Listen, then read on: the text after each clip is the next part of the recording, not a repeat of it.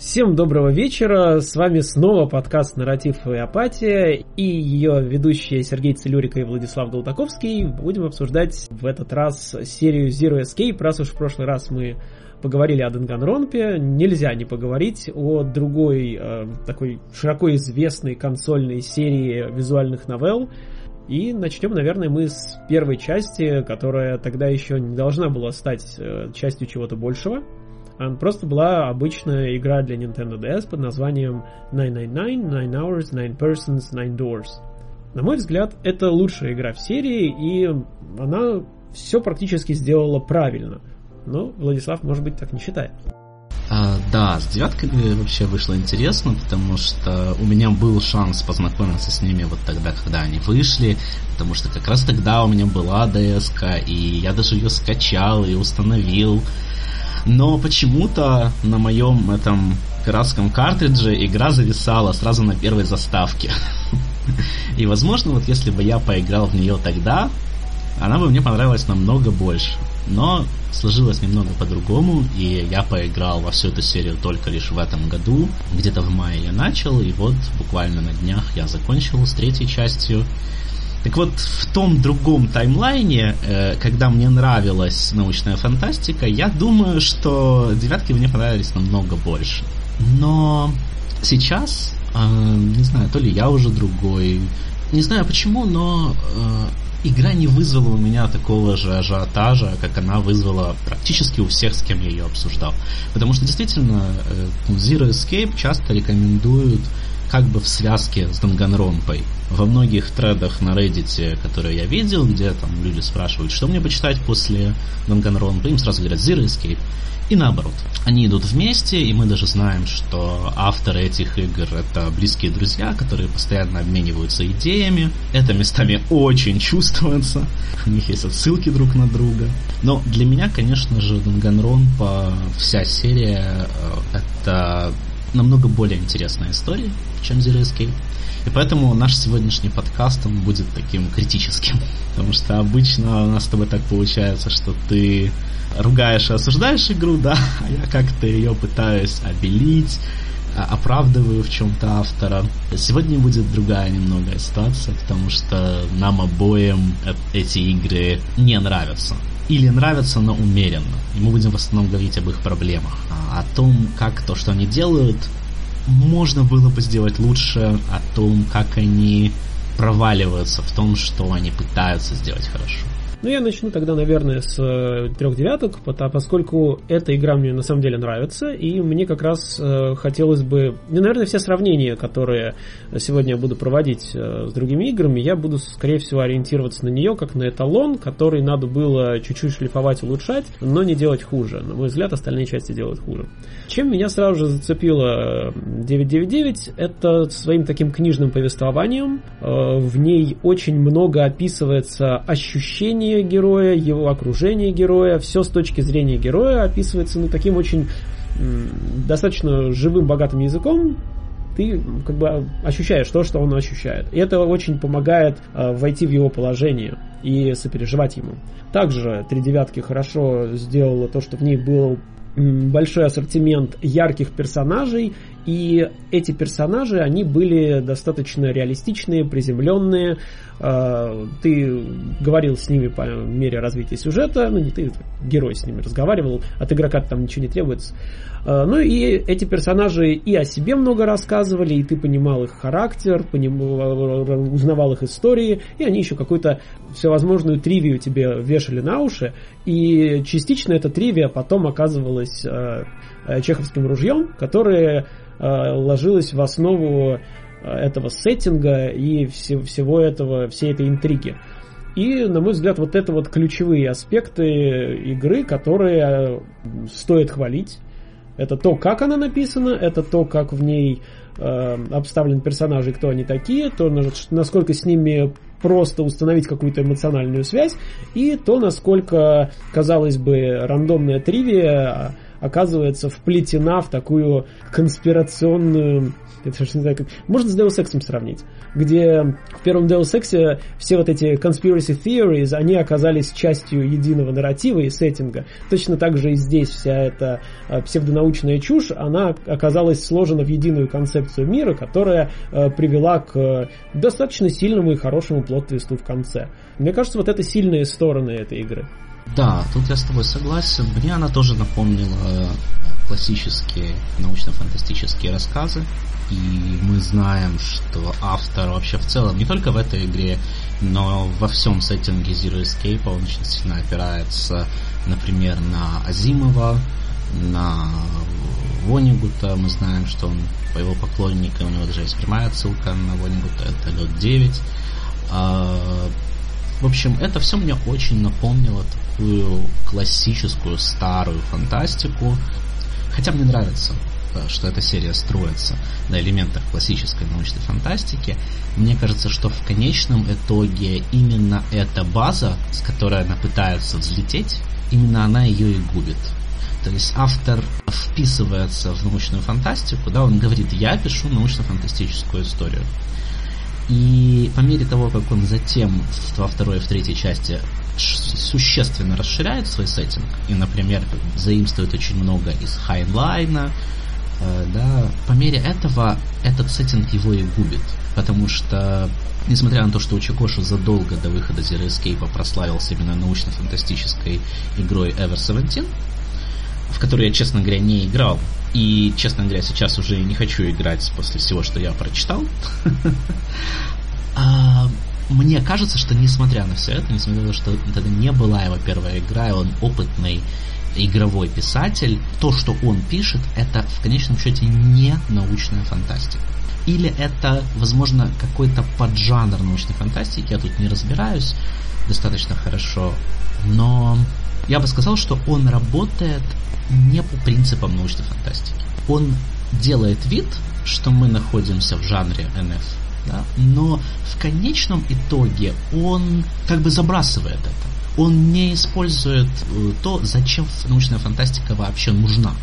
Э, в научной фантастике есть не всегда некое допущение, да, которое возможно, э, она вращается вокруг идеи того, что в будущем у нас будет что-то, что позволит нам как-то по-другому что-то либо что-то делать, да, либо что-то понимать, либо что-то создавать, Э, с помощью какой-то технологии или идеи. И вот что же будет, если эта научная идея раз, так, так сильно разовьется? И вот это «а что если?» это начало научной фантастики. В хорошей научной фантастике всегда э, как-то еще проблематизируется эта технология. То есть если у нас история про роботов, то роботы, они не что-нибудь делают, они, конечно же, восстают против своего создателя. Да, если у нас фантастика про перелеты, то мы не просто летаем, а мы обязательно сталкиваемся с какими-то враждебными существами. Да, а если у нас фантастика про пришельцев, то мы обязательно говорим про то, как сложно преодолеть конфликты, да, там, и как развитые технологии, может быть, не только, помо- не, не только не помогают, но и даже мешают нам в этом. Вся э, фантастика это всегда такая проблематизация какой-то, условно говоря, технологии. То есть я считаю, что шире, потому что научная фантастика очень большой пласт свой и мне более привлекательный пласт еще положила на уровень философии. Да, то есть и мне как раз такая вот философская фантастика ближе. А вот hard science fiction я, честно говоря, вообще не понимаю. Вот это такая фантастика, которая сделана с очень большим вниманием к теоретическим деталям. То есть, ну вот сейчас, например, все очень любят Уотса. Да, Уотс это просто кумир молодежи, там Альфина пишет про Уотса, все пишут про Уотса, какой он молодец. А для меня э, вот эта его там, ложная слепота, это самая скучная книга в мире. Потому что тот no, Notion, ту идею про сознание, которую она пытается пропихнуть, для меня это настолько просто, что не стоит ради этого накручивать такое количество теоретических усложнений, каких-то объяснений того, как что работает и прочее. Но фанаты Уотса любят его именно за это. Они любят его за вот это внимание, за то, что он разбирается в том, о чем он пишет, о том, что у него не просто лазеры, которые прорезают, знаешь, космический воздух, а за то, что он знает, как это все работает. Для меня это все не, совершенно не имеет ни малейшего значения. Я из тех людей, которым э, важно, чтобы сама история была динамичная, если там будут описания лазеров на две страницы, у меня терпения не хватит на это. Во-вторых, да, вот главное, чтобы просто suspension of disbelief работал. Тебе нужно два предложения описания, которые тебе просто позволят поставить в мозгу галочку, ага, этот лазер работает так, я верю, поехали дальше. Вот на мой взгляд, у Чикоши работает по такой схеме. То есть он вводит какие-то э, научные концепты, но он вводит их не для научно-фантастических целей. Во всей серии, не только в девятках, но и в последующих частях, но в девятках это уже начинается. Он вводит очень много концептов. Вместо того, чтобы взять э, какой-то один концепт и, например, основной его концепт, да, это то, что сознание может переместиться во времени. То есть вот это его простая такая первая идея, с которой он начинает одна эта идея уже заслуживает большого романа. Ну, это достаточно сложная концепция, и вокруг которой можно нарисовать очень интересный, красивый, сложный сеттинг и рассказать интересную, сложную историю, которая будет проблематизировать конкретно эту проблему, конкретно этот концепт. Мне кажется, тут э, ты очень сильно спотыкаешься вот об, о том, что долж, должна быть проблематика. А я не вижу в, у Чикоши, в принципе, желания рассматривать какие-то проблемы. Хотя как, он озвучивает, конечно, свои желания, что он хочет как бы об этом все рассказать, но я не вижу в его произведениях действительно какого-то глубокого рассмотрения этого всего. Я вижу развлекательные произведения, которые действительно берут этот концепт, то, что сознание может прыгать там во времени и пространстве, и используют его как, условно говоря, игровую механику. И в итоге получается, ну, достаточно необычное произведение, и я в целом не могу сказать, что я недоволен тем, как это конкретно именно, именно это там используется. Что же касается того, что там очень много всего нагорожено, мне кажется, что это нагромождение играет э, роль ну, от, отвлекающих таких штук, это как red herrings. То есть, если тебе, условно говоря, за всю игру рассказывают только об одном феномене перемещения сознания в прошлое, условно говоря, то это как бы заставляет тебя подумать, что, ну, значит, игра действительно про это. Это является таким своеобразным спойлером. Но если тебе вся игра постоянно в каждой сцене тебе рассказывают какую-то прохладную былину, там, про Титаник какой-нибудь условный, то ты никогда не знаешь, какая именно из этих историй окажется релевантной для основного сюжета. Вот, кстати, да, давай немножко об этом скажем, потому что сейчас мы к теме научной фантастики еще вернемся, и о ней еще поговорим. А я вот хотел сказать о том, что было в девятках, а потом почему-то он от этого отказался. Мне нравятся девятки, вот, пожалуй, что в них интересно? Тем, что там действительно есть вот эта сильная тема заговора в реальном мире. Мне это вообще очень интересно. Мне нравятся такие истории. Мне нравятся конспирологические такие вот сюжеты про то, как есть какое-то тайное общество с какими-то, значит, своими тайными целями, вот оно вершит какие-то очень такие темные дела, и вот мы с ним как-то или боремся, или наоборот. Честно говоря, э, я бы сказал, что потом вот он утрачивает э, эту связь с Землей. То есть у Чикоши он слишком быстро улетает в космос. То есть он полностью начинает оперировать только лишь научно-фантастическими концептами в Эларе и в ЗТД, да, и совершенно забывает про вот этот свой интересный конспирологический мотив, который мне на самом деле нравился. Но поскольку он про него забывает, то я как-то, знаешь, его и не могу выделить особенно. То есть, по большому счету, да, вот эта идея про Титаник и сама эта история про то, что, да, вот сама катастрофа Титаника, это такая странная история, с которой можно вывести какой-то конспирологический подтекст. Это очень интересно. Но он это берет, он это кратко вводит в сеттинг, и потом благополучно об этом забывает. Точно так же, как он потом сделает с еще массой других концептов, которые мы сейчас будем потихонечку разбирать. Ну, я об поэтому и говорю, что э, «Три девятки» — это самостоятельное отдельное произведение, и если его рассматривать именно так, ну, когда оно выходило, он не планировал никакой трилогии. Если его рассматривать как отдельную игру, она более чем хорошо работает. Не, ну, в этом смысле да. В этом смысле я не спорю. У меня к девяткам на самом деле претензии не очень большие. Это скорее то, что композиционно мне она не нравится. То, чем эта история является, а на самом деле она является э, это такая это э, любовная научно-фантастическая история да?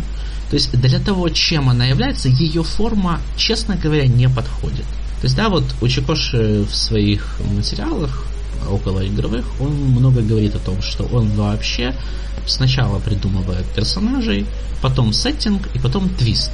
То есть он действительно, как ты правильно сказал, он не заинтересован в какой-то вот э, серьезной проблематизации. То есть, да, он не мнит себя большим писателем-фантастом.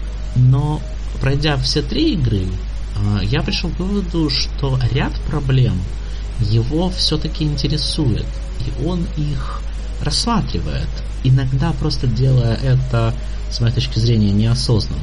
Чем больше мы э, как бы вгрызаемся в этот сеттинг Zero Escape и в те темы, которые проходят через все три игры, тем больше в моих глазах они складываются в некое такое единое мировоззрение. Но давай сначала вот разберемся с каждой игрой, а потом поговорим про то, что же их объединяет. Ну, я могу закончить тогда, раз уж я похвалил три девятки, я, наверное, еще и поругать их должен немножко. Тоже совсем кратко. Э, мне не нравится в DS-версии, во-первых, не было никакого возможности, не, было возможности скипать э, текст, скипать головоломки, все надо было делать вручную каждый раз. У игрока, вот это самое ужасное, у игрока нет, по сути, никакого agency, игрок ни, ни на что не влияет, игрок вслепую выбирает просто номер двери, куда пойдет, из-за этого полностью меняется сюжет, и игрок не может совершенно никак э, предугадать, по какому маршруту ему нужно пойти, чтобы получить какую-то вменяемую концовку, и без гайда игрок будет страдать, получать бэденд за бэдендом, и, в общем-то говоря, по-хорошему должен был бы дропнуть эту игру. Путь к истинной концовке тоже, он совершенно как бы не очевиден. Э, это вот, э, знаешь, аналогия есть с хорошей концовкой в игре Valkyrie Profile. Путь к ней, он логичен с точки зрения лора игры, но это не то, что нормальный человек без какой-то подсказки сам сможет получить. А если он его не получает, он не получает самый важный контент игры, потому что что Valkyrie Profile, что 999, в них э, суть раскрывается только в истинной концовке. И это, конечно, проблема. Да, и вот два у меня есть на это ответа. Первый, очень хорошо, что ты вспомнил про вот этот майор в девятках. Он действительно появляется именно там, и мне это очень не нравится в этой игре и вообще во всей этой серии. Мало того, я даже пойду настолько дальше, я скажу, что это очень принципиальный для автора игры момент. Вот этот элемент э, того, что выборы дают непредсказуемый результат, э, я бы выделил как общее вообще место его сеттинга. Я бы сказал, что это сюжетный элемент, который он использует для того, чтобы построить определенное видение мира внутри этого сеттинга. То есть меня часто упрекают, да, что я там вкладываю э, авторам что-то, что они вовсе не хотели сказать. То есть мне часто говорят вещи типа, а почему ты считаешь, что автор именно это хотел сказать? И мне приходится доказывать там, что автор не верблюд. А, и в этом случае я хочу сказать, что э, здесь я еще большую себе свободу допускаю, потому что в этом случае я практически уверен, что сам Учикоши относится к сеттингам как к игровым сеттингам. То есть он пишет, как играет. Да? То есть он играется с персонажами, отправляя их в сложные ситуации, а потом думает, хм, как бы они выпутались, а что если бы они выпутались не так, а вот эдак, у него нет какого-то гранд-дизайна но его истории, его сюжеты в какой-то мере они складываются, то есть они имеют достаточное количество общих элементов, что вы могли провести целый ряд параллелей. Мы можем сказать, что неосознанно он строит в этом сеттинге вполне определенную картину мира. Эта картина мира мне очень не нравится, потому что я считаю ее психологически очень нездоровой. И я как бы, да, вот, э, с психологической точки зрения смотрю на этот сеттинг и сразу думаю о двух вещах. Я думаю о том, какой мозг породил этот сеттинг. То есть, да, для какого человека этот сеттинг является логичным, для какого человека этот сеттинг является правдой, для какого, для какого человека этот сеттинг является красивым.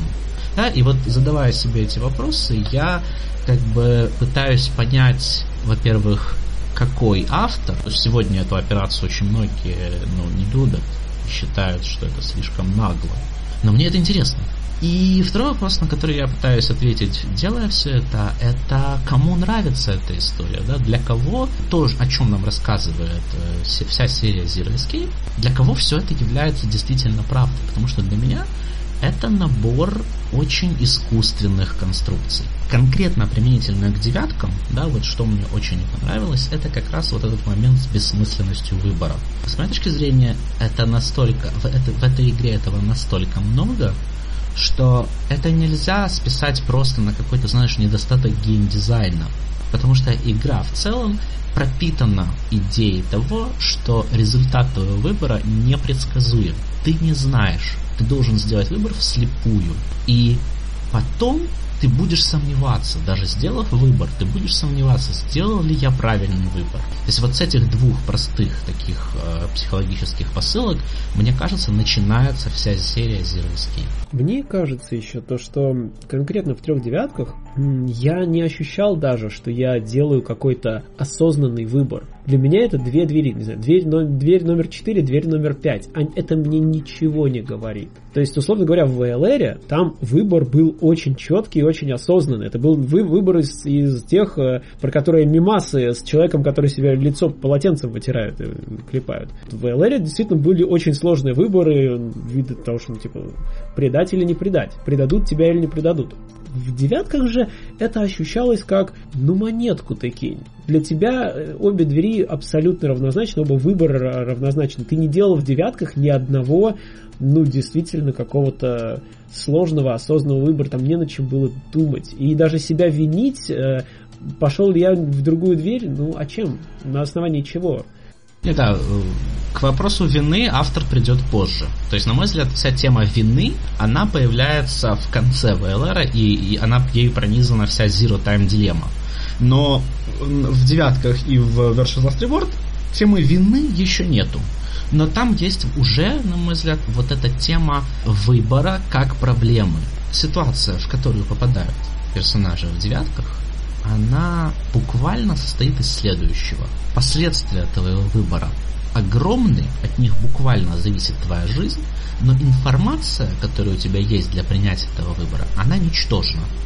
И ты обязан принять вслепую решение, которое содержит в себе очень высокие ставки. Да, но к чему в итоге оно приводит, к какому выводу? Бессмысленности выбора. Выбор бессмысленен, потому что, чтобы выйти на идеальное будущее, мы все равно должны увидеть все таймлайны. Ну вот занятно, что как раз в девятках это не нужно было. Тебе нужно было увидеть всего один таймлайн, чтобы получить код, чтобы выйти на хорошую концовку.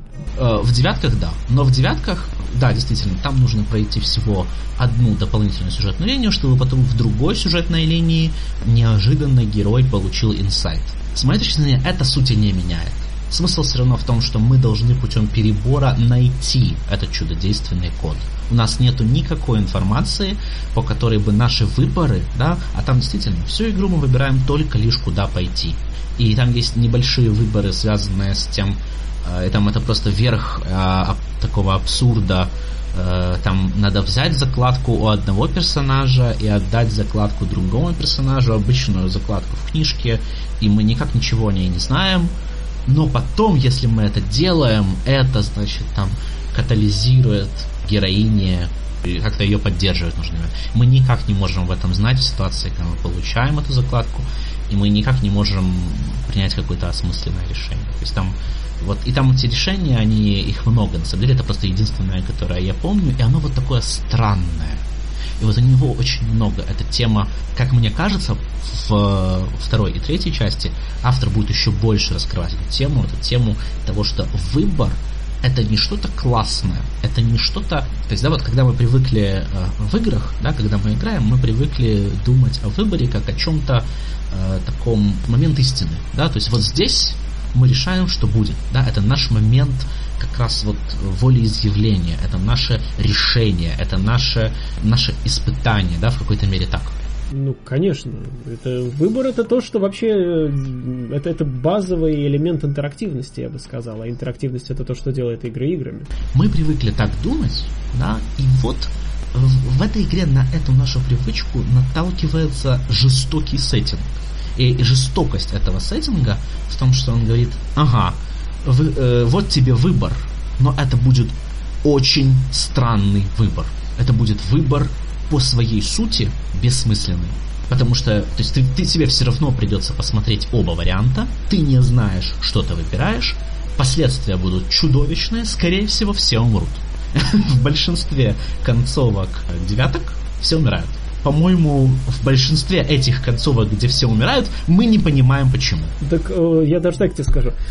Просто когда я проходил ее первый раз, э, я делал это вслепую. И я пошел ровно по тому маршруту, который привел бы меня на истинную концовку, если бы я до этого узнал этот код чертов. Но в итоге у меня герой стоит перед гробом, гроб не открывается, там время выходит, герой такой говорит, о нет, господи, злодей победил, а злодей грустно ему говорит по связи, да блин, нет, вообще я проиграл. Вот э, и, и, и что? И все, диспейр. Да, да, и вот мы много говорили про Despair, когда обсуждали Данганронпу, но вот что интересно, что сеттинг Zero Escape, с моей точки зрения, намного более негативный и пессимистический, чем сеттинг Данганронпа. Потому что в нем настолько много депрессивных элементов, которые вот буквально тебя носом тыкают в то, что все не просто плохо, да, а у тебя еще и нету, нет надежды. И вот тут я к этому хотел вообще вернуться позже, но я могу сказать, наверное, это уже. Это я вот, я про себя э, об этом сразу подумал, когда я все это читал, про то, что у, у других авторов э, у них всегда есть какой-то в сеттинге сильный метафизический элемент, который вот он дает шанс на победу, даже в самой отчаянной ситуации, да, у Кодаки это hope, да, надежда, у Рюкиши это love, это любовь, но у, у Чикоши нету такого метафизического элемента. У него реально его сеттинг это ад, из которого нет выхода. Пойдешь на выход, а там улитка поперек дороги стоит. Ну э, все. Как бы вот, и в этом смысле это очень отчаянный сеттинг. И вот девятки, да, это сколько там, семь концовок? Ну, приблизительно, да? Из них шесть это... А, подожди, их девять. А, да не, не имеет значения в любом случае, как бы суть в том, что с первой попытки по умолчанию по дефолту везде тебя ждет крах. Да, и, и, но весь этот крах, он тоже, какой он, этот крах? И вот то, как у Чикоши описывает крах, это мне тоже кажется у него таким очень принципиальным моментом, потому что он всегда это делает одинаково. Он описывает крах с чувством, знаешь, это называется депривация. То есть, когда э, тебе вот, вот вот сейчас что-то расскажут, да, вот вот ты вот просто и тут бац обрыв, все, все умерли, нет объяснения, нету ясности, есть какая-то просто бессмысленность этой ситуации.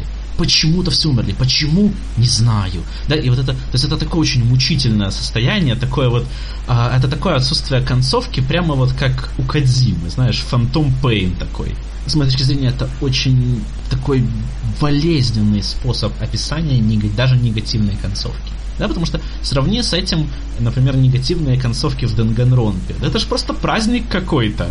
Едем весело на конвейере, значит, э, там пресс такой хлопает, вообще просто, да, или э, все казни э, в Данганронпе, это же просто такой театр чудесный, да, и они совершенно не оставляют вот этого угнетающего в то время как у Чикоши нравится угнетение.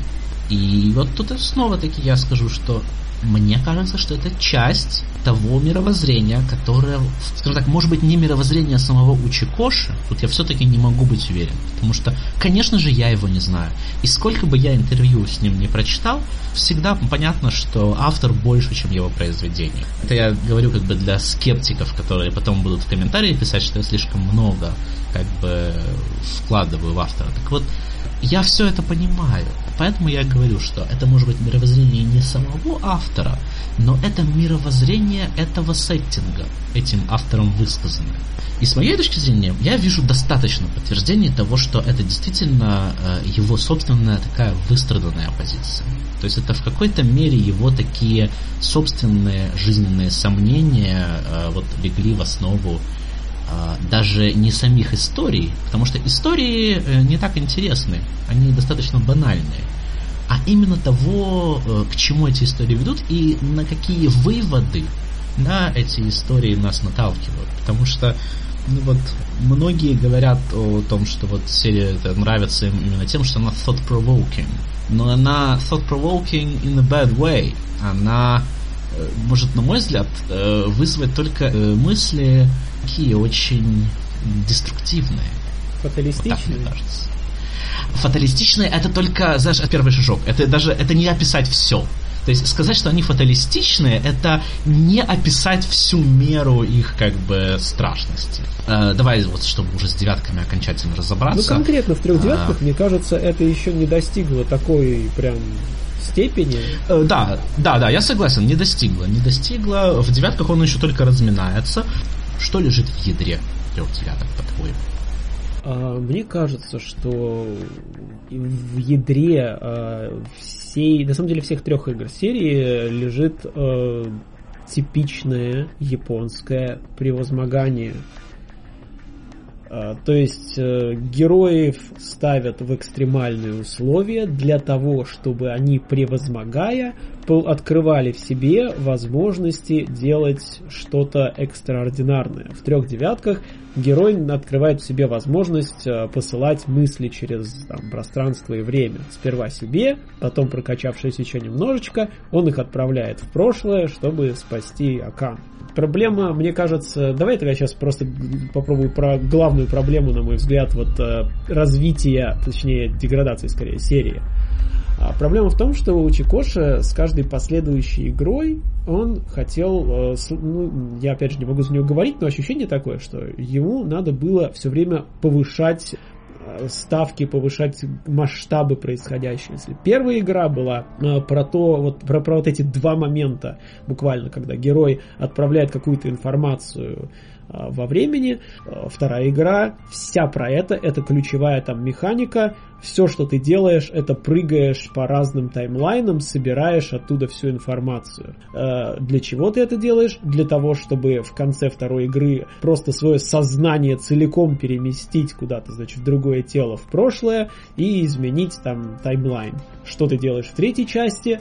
Теперь ты просто шифтишь свое сознание между таймлайнами свободно, как угодно. И это сделано опять же для того, чтобы герои прокачались в этом плане и стали совсем супер крутыми шифтерами, которые решат, спасут мир, там вот это все. И вот эта эскалация, на мой взгляд, вот ничего хорошего не дала, дала только плохое. Uh, да, я с тобой согласен. Я считаю, что uh, автор буквально загнал себя в угол вот своим подходом к сюжету. Он ввел настолько э, много всего. Это даже не проблема ставок, с моей точки зрения, хотя я согласен по поводу ставок. Он действительно очень сильно поднял ставки в VLR, и я, честно говоря, надеялся, что он настолько же сильно поднимет их и в Zero Time Dilemma. Но нет, он не поднял. Он, я бы сказал, даже... Он, он просто нас обманул, вот. И это то, что я ему, конечно же, не прощу.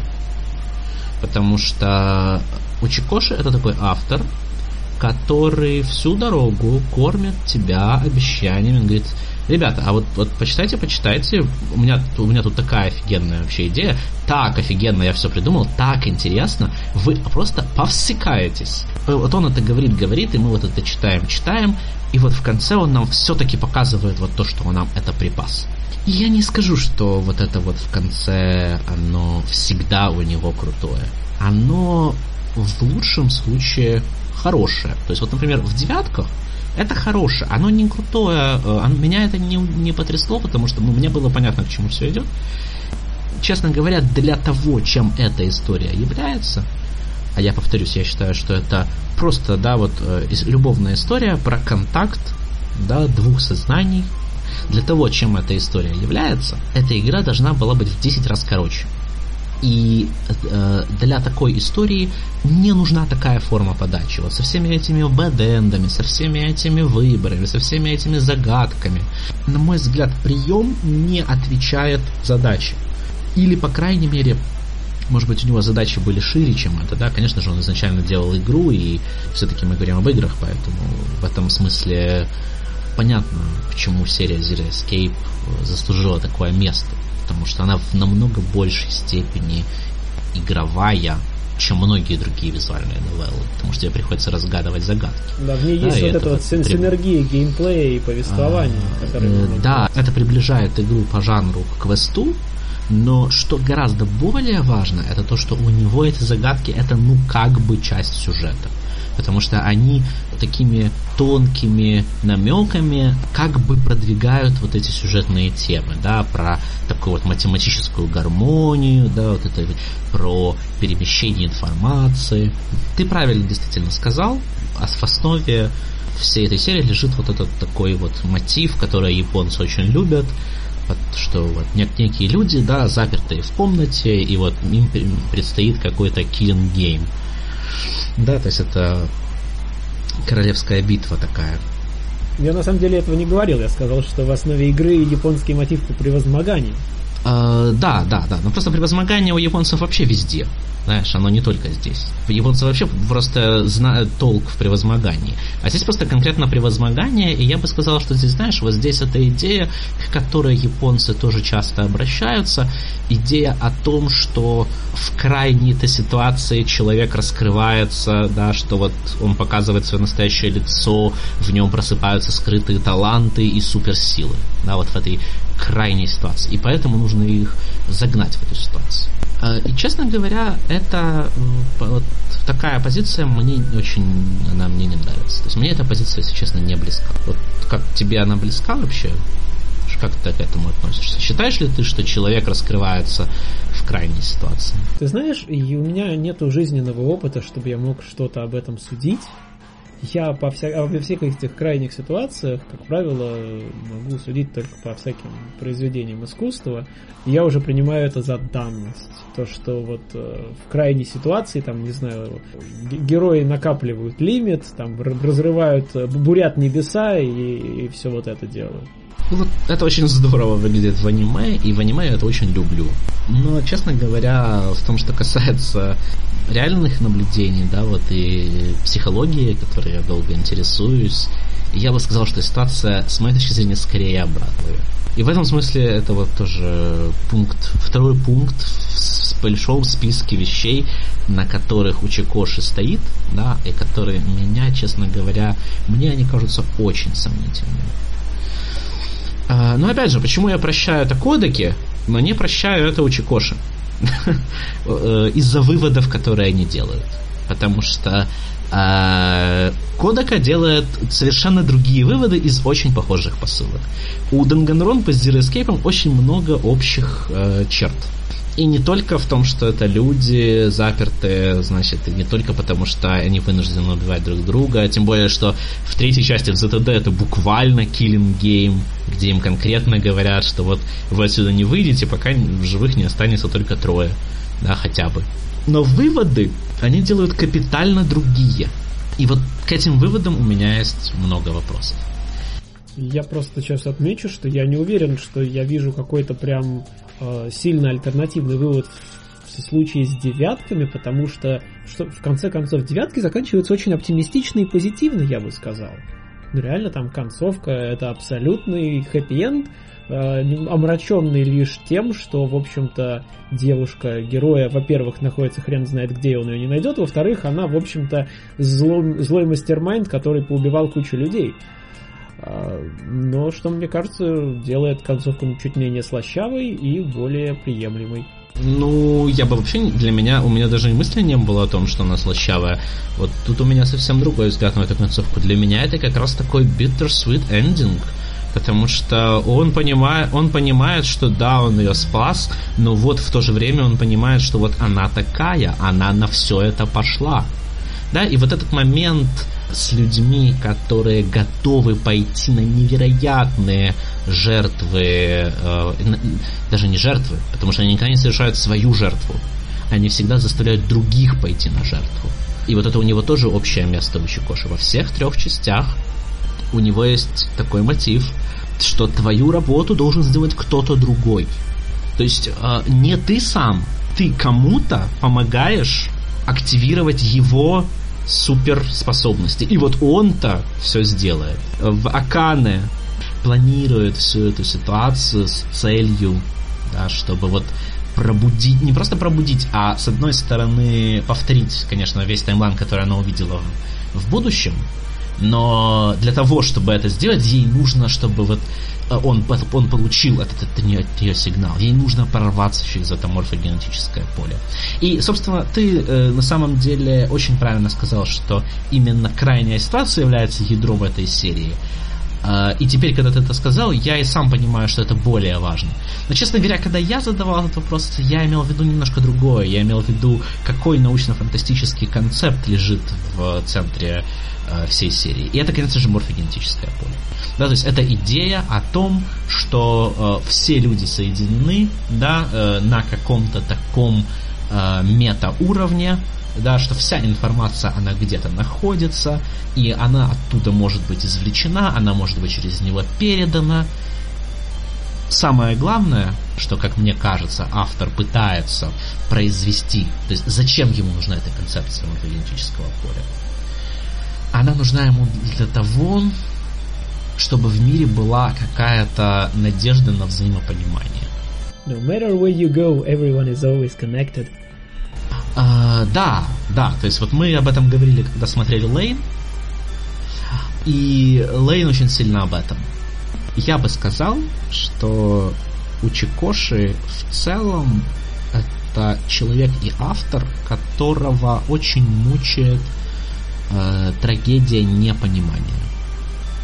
То есть он мучается от того, что невозможно понять другого невозможно довериться другому. Невозможно нас хоть сколь-нибудь знать, да, что у человека внутри. Человек для него это некий черный ящик. И этот черный ящик, он не по-интересному загадочный, он не любопытный, он пугающий. Другие люди это ад. Да, да. А, Мне кажется, и... я уже вот вижу подтверждение этого во многом вот э, в Ambidex Game, где единственный и человек, нет... который тебя не предает, это не человек. Конечно, конечно. И вот там он разворачивает тему доверия во второй части. Но уже в первой части э, есть вот эта тема про неумение распознавать лица. Что такое невозможно распознавать лица? Да, это можно очень легко трактовать как неумение читать и понимать эмоции других людей. Ну, в принципе, да. Да, и тогда всю игру можно трактовать как э, «Дорогое морфогенетическое поле, научи меня, пожалуйста». Да, да, то есть морфогенетическое поле это некий научно-фантастический концепт, который придет и решит вот эту нашу проблему. А, и вот в этом смысле э, Учикоши полностью действует в парадигме научной фантастики. Потому что вот, по-моему, научная фантастика, она так и работает. Она говорит, нам чего-то не хватает. Но вот есть такая концепция, и с ее помощью мы это решим. Ну и опять же, вот мне кажется, что три девятки в этом плане все еще не, не, не худшее произведение, потому что э, вот первый шаг делается. То есть вся концовка о том, что вот первый шаг он, он, он делается, и это возможно, и может быть дальше как-то это будет развиваться к лучшему. Да, да, да. И, э, Учикош вообще мастер таких первых шагов. Он очень любит делать первые шаги. У меня, правда, сразу возникает вопрос, а почему же он не любит делать вторые шаги? Но сейчас мы об этом поговорим. Но вот то, что он мастер первых шагов, это точно. Потому что у него все ситуации, это вот такие ситуации, знаешь, окрыленности того, что «А, вот теперь-то мы, теперь-то вот все мы сделаем, а потом бац, что-то все умерли, и опять другой таймлайн, и опять надо все заново делать. Его волнует это непонимание. Поэтому у него, например, э, так много неловкости в поведении героев. Потому что вспомни, э, в девятках это, по-моему, на максимуме, и э, это постепенно скручивается ко второй и в третьей части, но все равно всегда остается. Во всех частях у него есть персонажи, которые шутят неловкие шутки, потому что они не, не чувствуют себя очень как-то им неуютно в ситуации, в которой они находятся. Джун Пей это просто какой-то человек, ходящий sexual innuendo. Помнишь это, да? Джунпей я прекрасно помню. Я не уверен, что в Элларе я по такого персонажа могу вообще вспомнить. А, ну, в Элларе это Сигма. Э, я, естественно, не помню точных примеров, но э, я помню, что там Кловер постоянно отмачивает какие-то паны, когда вместе с ней приходится решать какие-то загадки. Во многом Тенмьоджи э, точно так же работает, ну потому что, ну черт побери, да, это же тот же самый Джунпей. В целом есть вот этот мотив.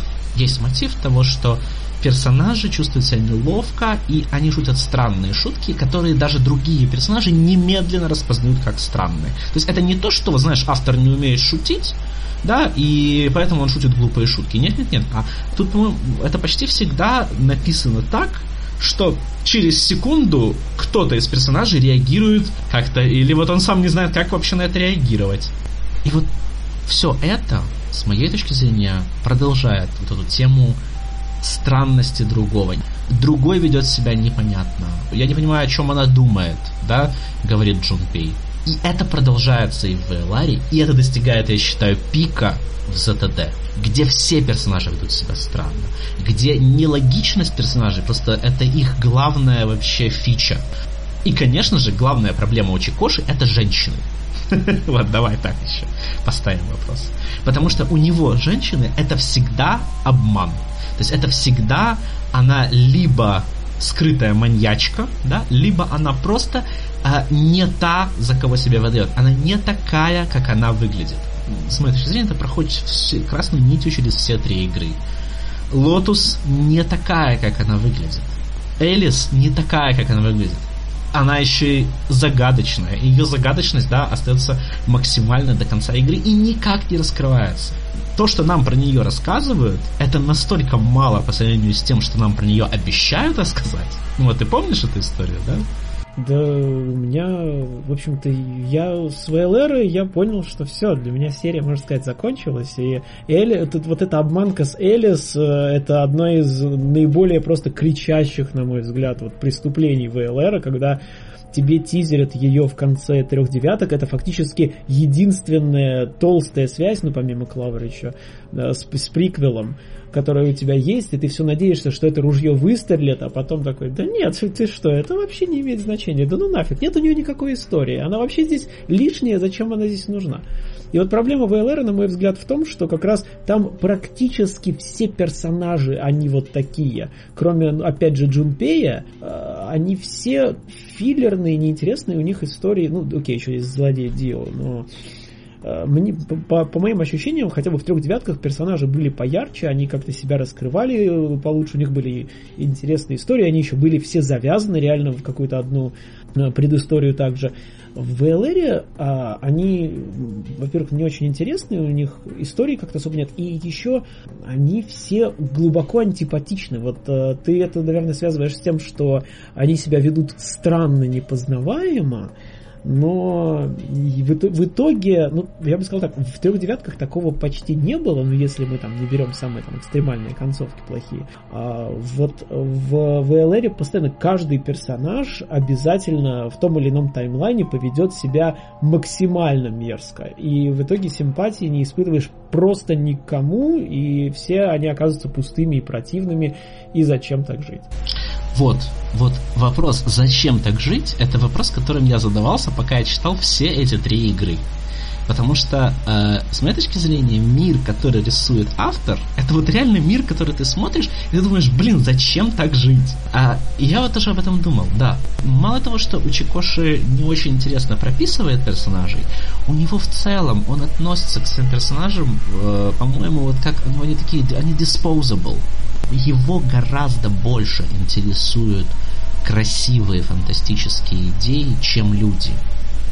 И в этом, вот, на мой взгляд, самая большая разница от Данганронпа. Потому что там, где Данганронпа это история именно про персонажа. То есть там вот там все служит тому, чтобы показать нам вот этих классных героев и, конечно, показать нам самую классную главную героиню, да, вокруг которой все вращается. А, Zero Escape в этом смысле находится в абсолютно другой крайности. Он совершенно... Мне кажется, что вот все-таки, если уж ты заговорил про НФ, да, то Данганронпе вообще нет ничего практически от НФ. А в Zero Escape, наоборот, сильно на это упор делал. А, я думал об этом, да. Я подумал, а почему я, собственно, не считаю Ромпу э, NF? Вот действительно, мы когда так смотрим, мы не думаем про нее как про научную фантастику. Но с другой стороны, подумай, роботы есть, брейнвошинг э, есть. Очень многие вещи, которые мы бы э, сказали, что это вот прям вот она научная фантастика, они там есть, но в то же время мы совершенно не думаем про Ромпу как про научную фантастику. И в этом смысле э, Zero Escape это действительно э, более такая... Он более вдохновляется канонами научной фантастики. И поэтому, да, вот в центре Вейлара находится сложный, там супер запутанный план по спасению мира, а в центре Ронды наоборот. То есть это история про девочку, которая разрушила мир в Учикоши просто есть такой, у него это, это своего рода его внутренний конфликт. Или внутренний конфликт от его сеттинга. Он с одной стороны как бы не любит мир. То есть он говорит, гори все огнем. Будет вирус, который всех убьет. В большинстве таймлайнов все будет плохо. А с другой стороны, у него есть вот эта, знаешь, такая надежда, такая очень маленькая, что ну вот, ну вот все-таки, ну вот в каком-то таймлайне, да, там он ее спасет, да, там в девятках. В каком-то Или... таймлайне обезьяны напечатают шекспировское произведение. Да, да, то есть вот у него это есть, и это такой, знаешь, это странный оптимизм. То есть с моей стороны это, знаешь, это гигантская, это гигантский космос пессимизма, в котором вот есть какой-то, какие-то песчинки, знаешь, надежды. Вот это мир Чекоши. Так вот, э, я думаю, раз уж мы перешли к Virtuous Last Reward, я бы хотел, наверное, кратко высказать свои основные претензии к ней, почему для меня серия, можно сказать, на ней закончилась, и почему я от Zero Time Dilemma уже, ну, практически ничего не ждал и не расстроился, когда она оказалась неудовлетворительной. Э, первый, как я уже сказал, это персонажи. Для меня большим якорем эмоциональным для, в трех девятках были персонажи, которые раскрывались достаточно неплохо, они, каждый из них включал включая даже того, который окажется потом злодеем, они э, все равно как-то располагали к себе. Они рассказывали о себе, они э, раскрывались, доверялись. И вот в, в LR же персонажи постоянно тебя предают, и они постоянно делают какие-то странные, глупейшие, необъяснимые вещи, что особенно дико, учитывая, что многие из них вообще в курсе происходящего, многие из них там опытные, э, некоторые из них суперагенты и, и так далее. Они все невероятно глупые, в общем, ужасно, ужасные вещи с персонажем там произошли. Второе, это то, что несмотря на то, что Player Agency в игре появился, и он оформлен очень классно в виде этой Ambidex Game. Это великолепное, офигенное решение, э, очень интересно с эмоциональной тоже точки зрения, но как только ты понимаешь, что тебе надо посмотреть все таймлайны, это абсолютно обнуляет весь смысл этого Ambidex Game.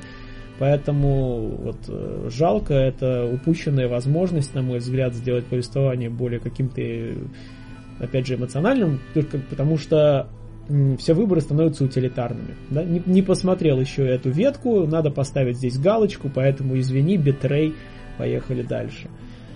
Третий момент это то, что э, в то время как э, три девятки э, основывались на вот этих всех теориях заговора и прочих каких-то легендах и научно-фантастических элементах, VLR, на мой взгляд, полностью э, проваливает Suspension of Disbelief э, за счет своих вот этих вот попыток накрутить масштабы.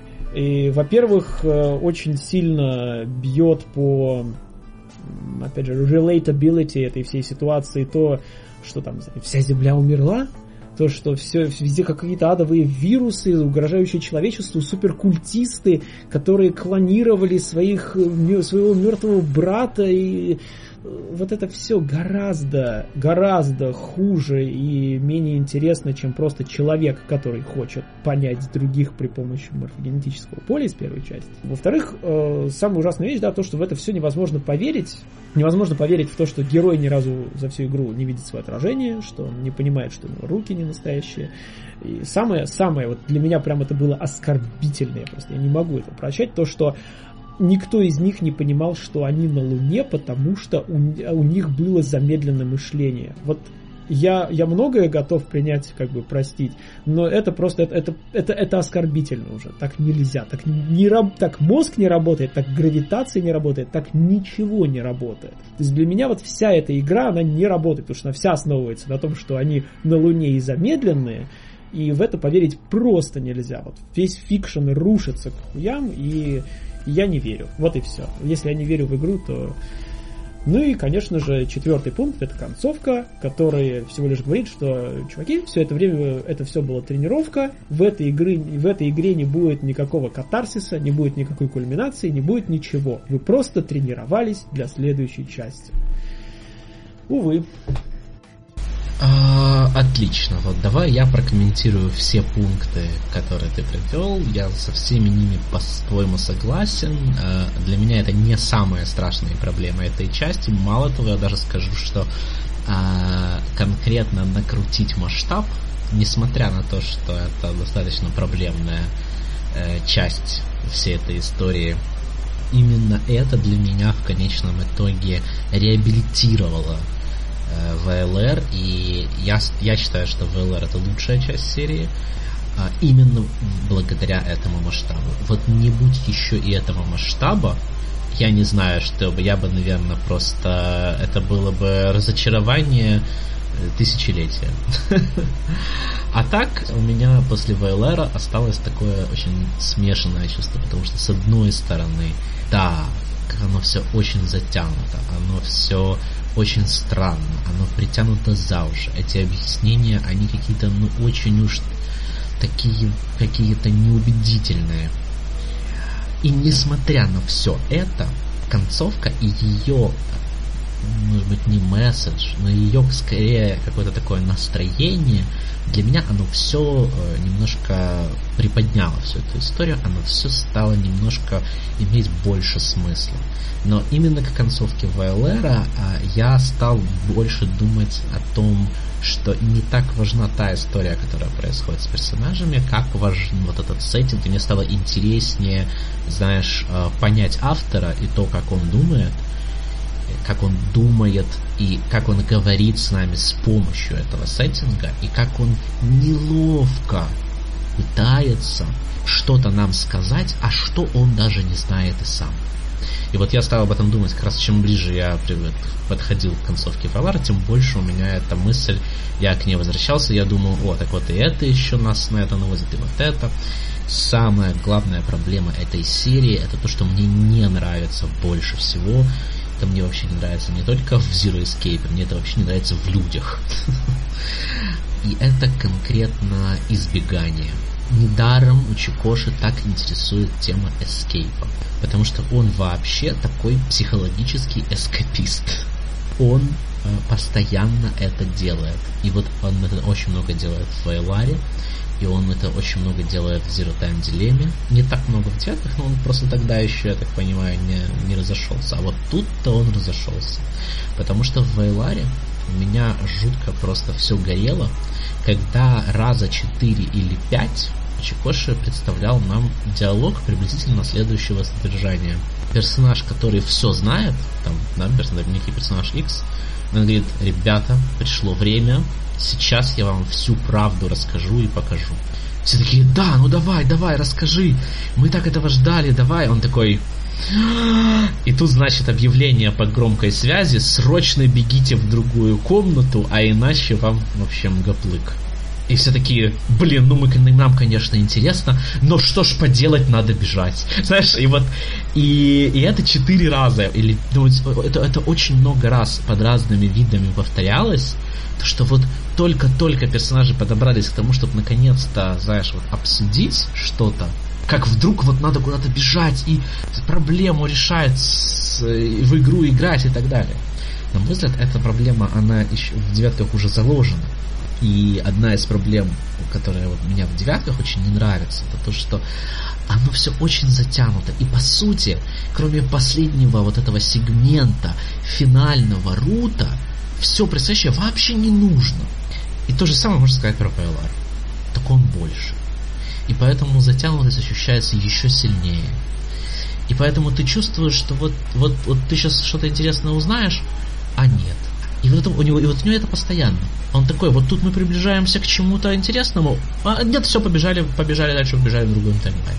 Вот ты не обратил на это внимание, как у него этого много? А я просто VLR проходил уже очень давно, и вот э, как раз проблема в том, что поскольку вся игра состоит из совершенно неважных вещей, из филлера, из какой-то фигни, и она реально, вся ее сюжетная ценность сводится к финальной сцене, я запомнил практически только финальную сцену.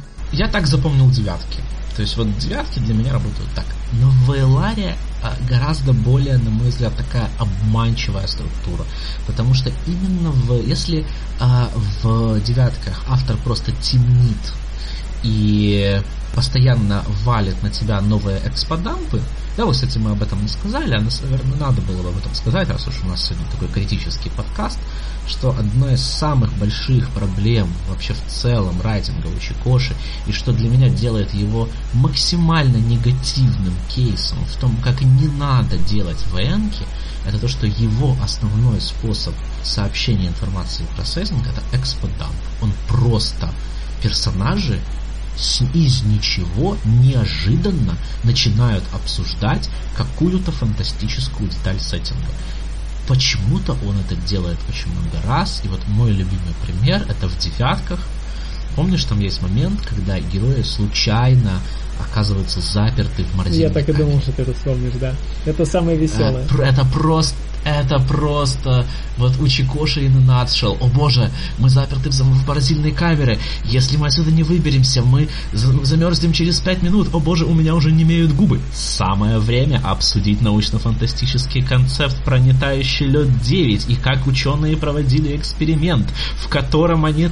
И вот это вот начинается.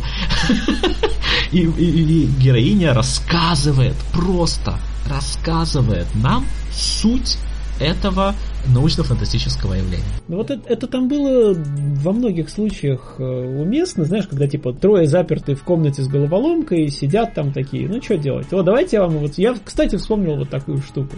Но да, конечно, этот момент с морозильной камерой это смешно просто. Чувак не мог остановиться совсем. Мне это никогда не казалось уместным, это всегда было очень странно, потому что, о боже, у нас тут life and death situation, да, но срочно я вам сейчас расскажу вот этот анекдот, который я вчера слышал.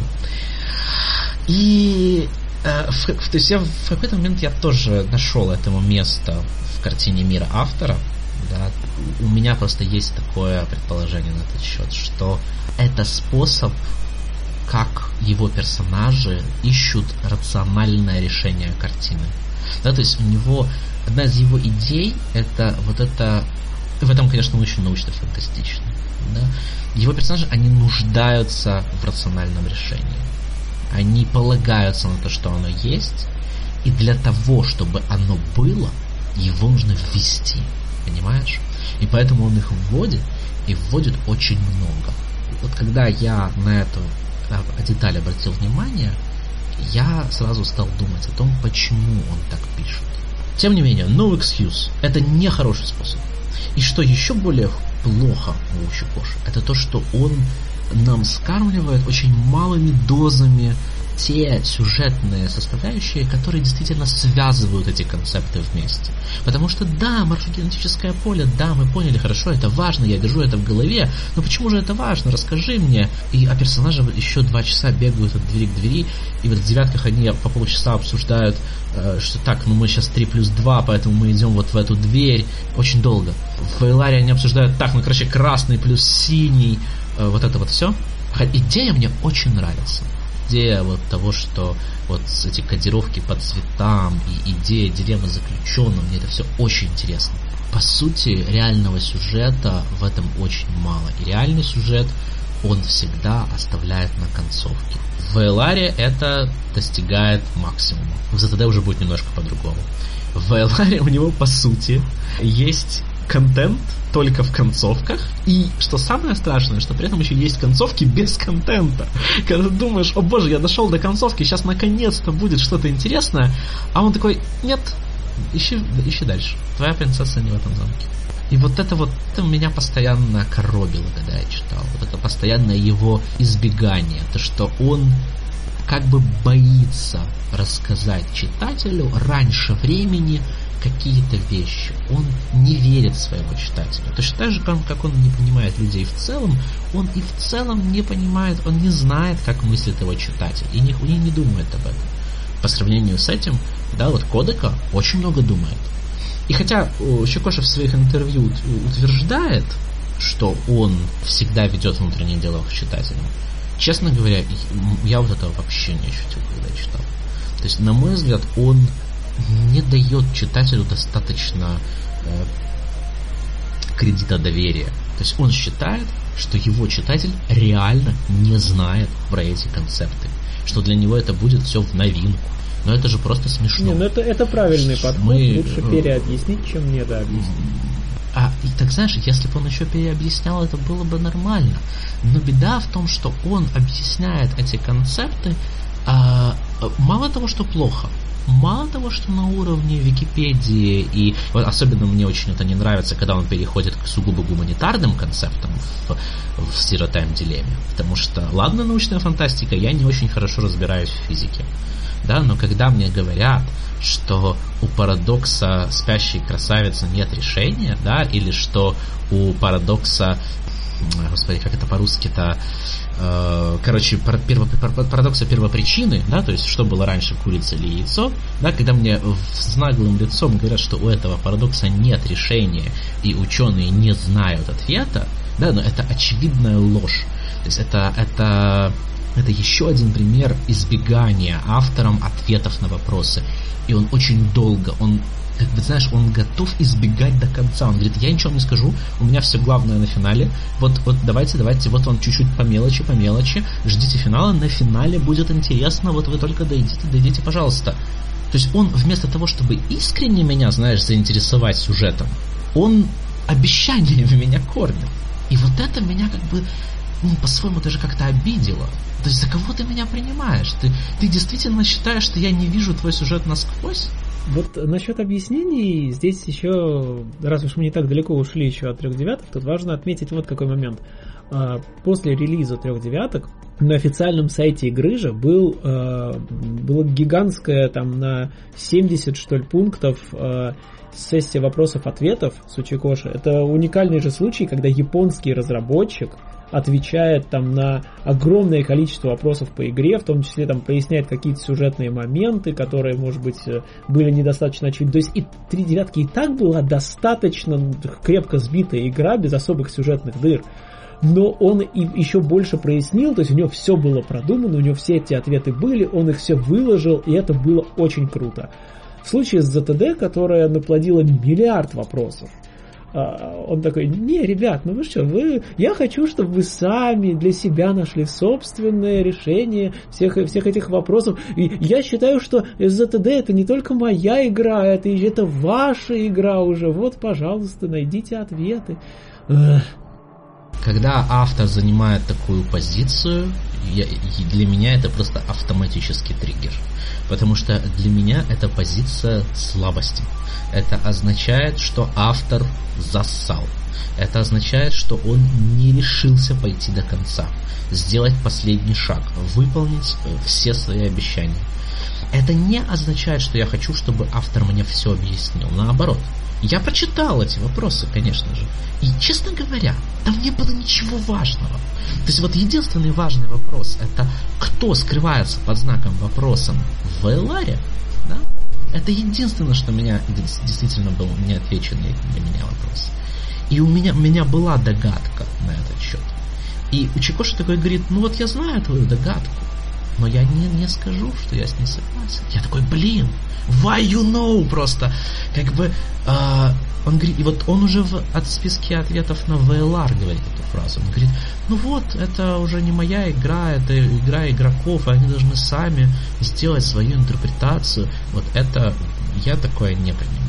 Для меня это это означает, что автор играет в социальную игру. Это означает, что он хочет выиграть преференции у большего числа читателей путем создания э, вот аморфного, аморфной неопределенности. И он любит эту неопределенность, понимаешь? У него и, и игра пропитана темой неопределенности. У него неопределенностью объясня... не то чтобы объясняется, но скорее он связывает очень многие вещи с неопределенностью. Потому что, ну вот посмотри, он вводит идею китайской комнаты. Лучший таймлайн, на мой взгляд, это таймлайн Луны. Мне он больше всего нравится. Он самый, на мой взгляд, емкий.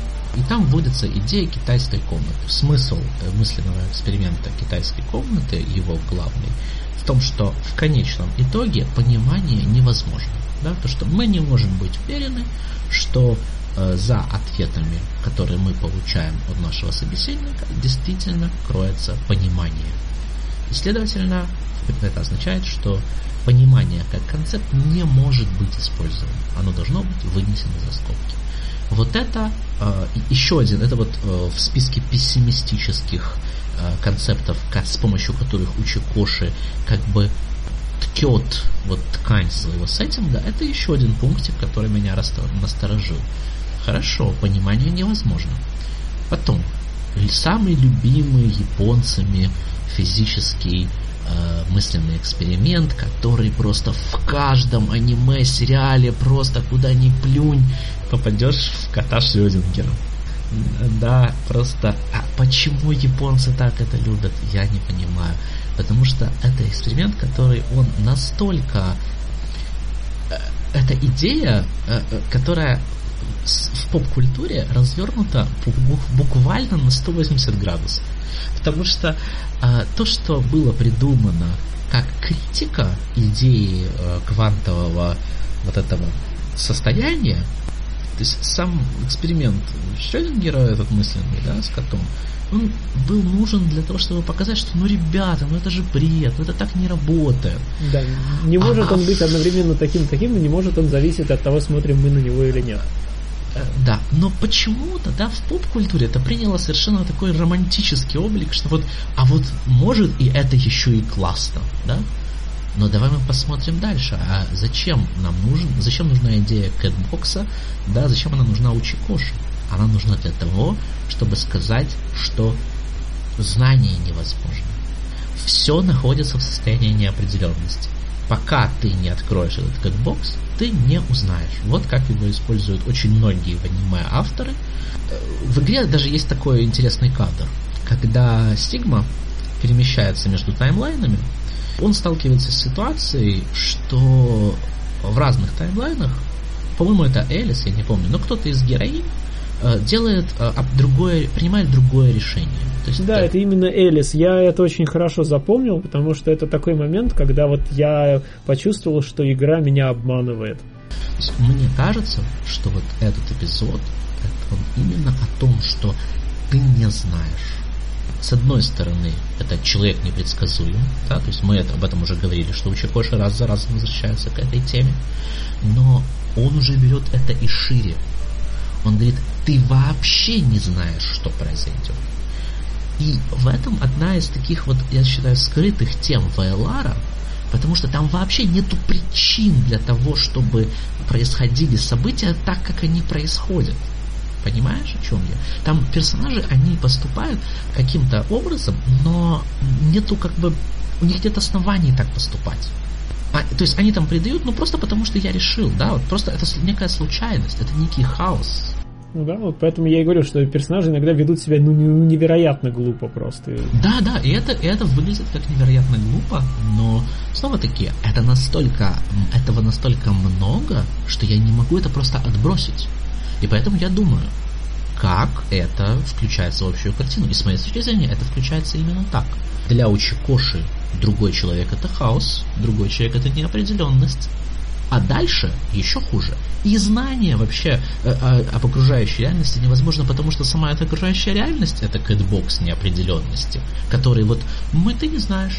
А, а в другом таймлайне может быть по-другому. А даже если ты в этом таймлайне находишься, но тебе же все равно нужно другие таймлайны видеть. Да? И, и это такое, это постоянное сомнение. Мне кажется, хороший пример, кстати, этого, вот, э, насколько я помню, это была демоверсия Zero Time Dilemma, который был как раз вот этот сегмент, вынесенный на Key Art игры, где э, Диана с пистолетом у, у главы Сигмы. Ей надо спустить э, спусковой крючок и дальше типа вопрос, как бы застрелит она его или нет. И э, в игре в этом, то есть я не помню, в игре также или нет, но в демо точно в этом месте был рандом. То есть ты не мог в принципе знать, застрелишь ты его или нет. Да, в игре тоже рандом, и вообще в ZTD он вводит рандомы. Снова-таки, это часть его вот этого странного видения, но мы пока что находимся еще в реальности Вайлара, да, и вот давай я сейчас хочу... Главное, что я хочу сказать про Вайлара, это то, что отличие между таймлайнами в Вайларе это случайности. Они никак не продиктованы ситуацией, что ведет меня к выводу, что автор таким образом выражает свой взгляд на общую случайность и непредсказуемость человеческих поступков. И в общем-то, отсюда и следует вся эта A-B-игра. Она призвана как бы, да, разогнать человеческий мозг, как мы знаем по итоговому объяснению, да, э, чтобы еще больше усилить его контакт с морфогенетическим полем путем вот этой конфронтации человека с подобного рода ситуациями, ситуациями неопределенности, случайности, да, и вот и необходимости сделать вот такой выбор. И вот тут вот это еще один пункт, в котором Чикоши проявляет то, что ему интереснее гораздо играть с разными идеями. Люди для него это нечто обычное и скучное. И для него идеи красивее. Вот. И он поэтому идеями себя окружает, а персонажи у него невнятные, неубедительные, и сюжет местами тоже рушится, потому что это немножко больше, чем просто, знаешь, вот такое научное, серьезное ну, мировоззрение. Мне кажется, что нет. Мне кажется, что мировоззрение у Чикоши или мировоззрение сеттинга Zero Escape это вот это нездоровая рациональность. Это э, тревожность, это вот постоянная неуверенность, это постоянное вот такое э, сомнение в том, поступил ли я правильно, да, понял ли я правильно, ну, верно же неправильно. А вот мы так, а вот нам здесь повезло, а наверное в другом таймлайне нам повезло, ох, как же это плохо. А вот мы тут спаслись, но в другом же таймлайне мы не спаслись, плохо. Понимаешь, и вот это вот постоянно, он таким образом как бы сам себя накручивает, и в то же время он постоянно отрицает финальность выбора.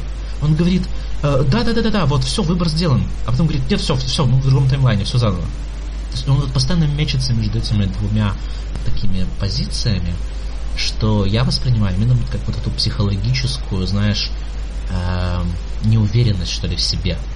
Но это не просто неуверенность в себе, а это скорее такая, знаешь, глобальная философская неуверенность в себе, неуверенность в реальности, неуверенность в, возможности, определенности. И вот тут я снова повторяю свой тезис.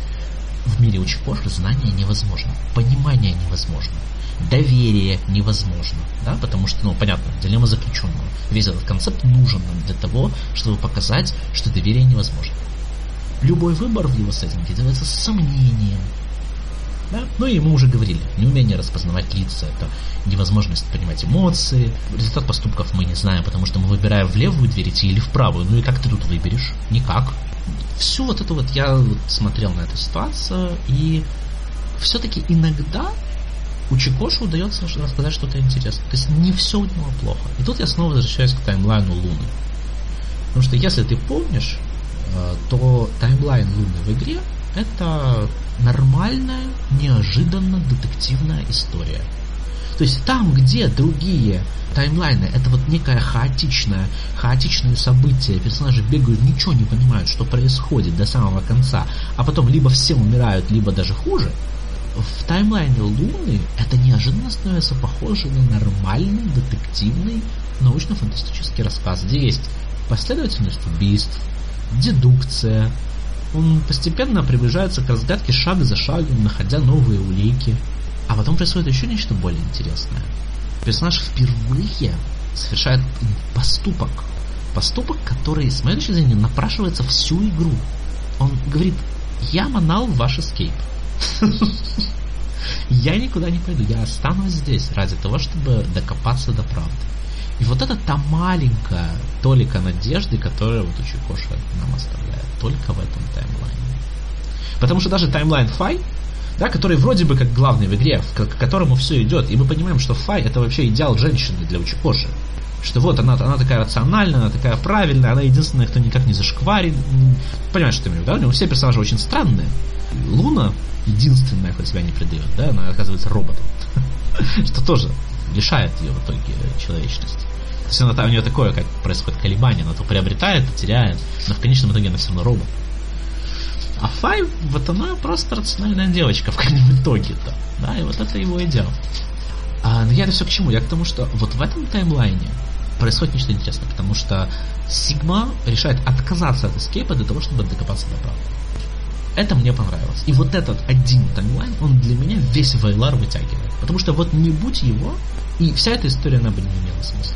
Но именно я бы сказал, что вот этот таймлайн, он даже главнее, чем финальный таймлайн, в котором все спали. Потому что я бы сказал, что главное, э, все наши догадки по поводу вот именно не объяснения героев, а то, о чем мы должны догадаться в процессе, это все подтверждается именно в таймлайне.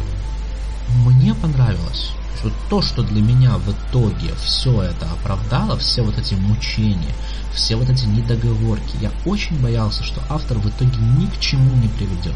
И мне, конечно, было очень обидно, что во многих аспектах он действительно ни к чему не приводит. Вот, например, как с Элис. Это, ну, не надо так делать. Да, вот не надо делать... Red Herring, он должен тоже чему-то служить. Он должен либо обыгрывать какие-то личные размышления читателя, да, либо вот как-то его направлять или что-то вот ты вот не хочешь читать Рюкиши из писанина, а очень напрасно. Вот это мастер Ред Херинга. Потому что он настолько в секунду в секунду знает, что ты сейчас думаешь, вот, что просто это, это невероятно. Вот у Чикоши, к сожалению, так не умеет. Но кое-что он умеет. И вот то, что он сделал в конечном итоге, когда он дает нам финальное объяснение да, того, что вот зачем же все это нужно было, ради чего. И он говорит, он дает простой и понятный ответ, который мы все знаем из научной фантастики. Да, и самое главное, что можно сделать в научной фантастике, это спасти мир. И он говорит, вот, я хочу спасти мир. Да? И тебя удовлетворяет этот ответ? Меня он удовлетворяет, но не просто потому, да, что это спасение мира, а и потому как. То есть, да, мне, мне понравилась вот эта итоговая схема с тем, как нужно, да, не просто прыгнуть во времени, а нужно поменяться, с тем, как нужно то есть мы не просто перемещаемся там по таймлайнам, а вот у нас такая хитроумная схема. То, то есть мне понравилась вот эта итоговая хитроумная схема, скажем так. А, и поэтому э, для меня вот она перебила все проблемы с объяснением того, почему он в зеркале себя не видел, почему он руки не чувствовал. Честно говоря, вот после всего, где автор, знаешь, э, на всем протяжении истории, э, и в Эларе это сделано максимально, на мой взгляд, в каждой ветке сюжета он вводит какой-то научно-фантастический концепт. Отдельная линия про китайскую комнату, отдельная про кэтбокс, отдельная про... Э, то есть каждая, каждая ветка это какой-то концепт. И ты все думаешь, чем, к чему же все эти концепты, зачем же они нужны? Да, и вот э, моя личная интерпретация, мое личное мнение заключается в том, что они все нужны для того, чтобы нам вот показать вот такой особый, странный, парадоксальный, противоречивый, грустный, депрессивный учекоший мир. Но если даже не брать во внимание эту мою интерпретацию, то они нужны как раз для того, чтобы потом неожиданно камера отдаляется, и мы понимаем, что на кону стоят не просто жизни людей, да, а вот, э, значит, там судьба всего человечества, что на кону стоит намного больше, чем мы подозревали, а мы, конечно же, это подозревали. Эпизод с радиосвязью очень, на мой взгляд, спорный, и хоть он и ведет к третьей части, честно говоря, на мой взгляд, он-то как раз не нужен, и он мешает общему сюжету. Да, то есть он позволяет нам подозревать это, но он на самом деле не нужен. И в конечном итоге э, девятки заканчиваются неожиданно на такой мелодраматичной ноте. Да, есть это такая вот научная фантастика, такая махровая, с такими суровыми концептами. А потом мы понимаем, что он на самом деле не этого хотел.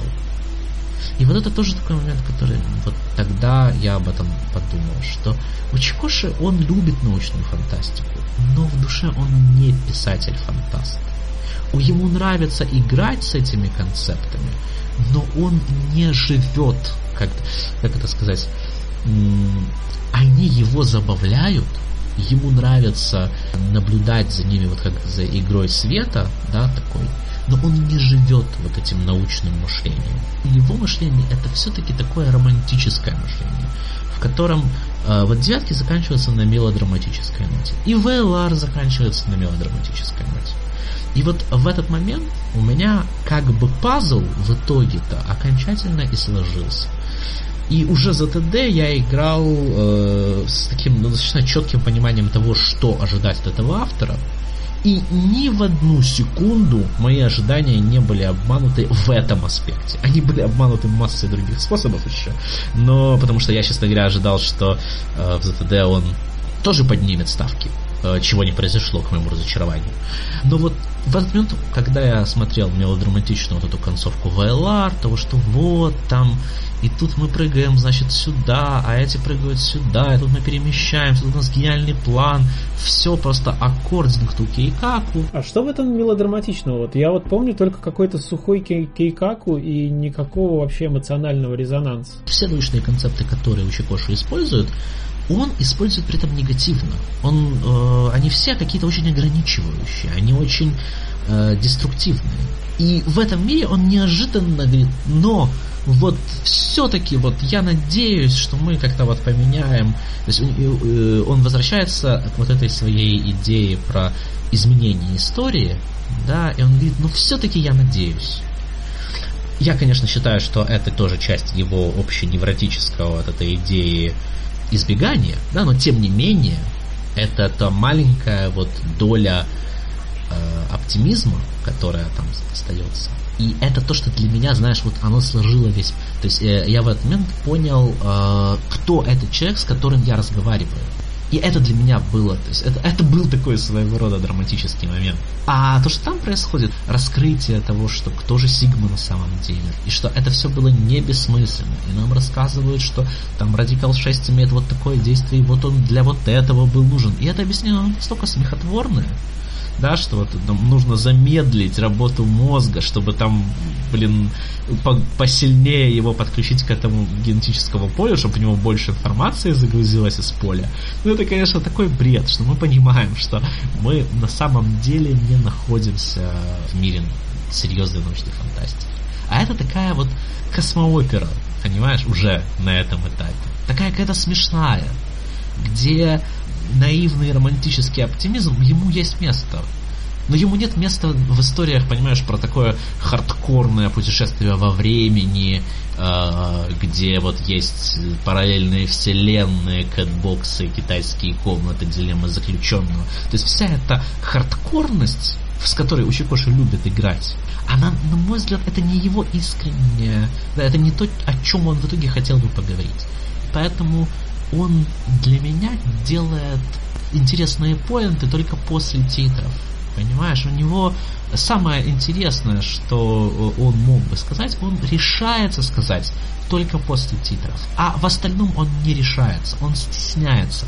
Если ты посмотришь интервью и посмотришь, как Учикош разговаривает, ты увидишь, что он, он очень, в нем очень много вот этого японского принижения себя. Да, он всегда такой, он, знаешь, он прикладывает дополнительные усилия, чтобы вот как-то себя при, э, прискромнить.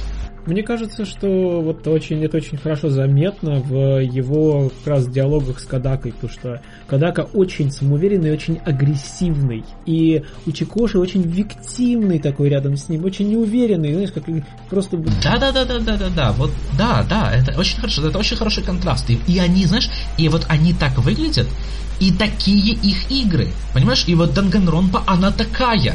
Она говорит, да, мир разрушился, но мы такие классные. Да, мы переживем это. Ха, бич плиз. Как бы на этом Данганронпа заканчивается. Угу. Да?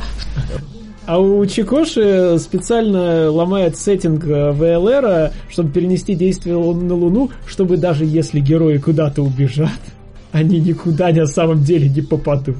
Понимаешь, и как бы и в итоге-то почему все заканчивается вот этой обещанием сиквела? Ну потому что в этом у тебя есть очень коши. Потому что, э, да, вот мы тут так старались, но все это ради другой цели, да, вот э, кто-то другой должен сделать нашу работу. Вот это я уже это говорил, но я здесь это повторю еще раз, потому что, на мой взгляд, это у него тоже проходящая нить.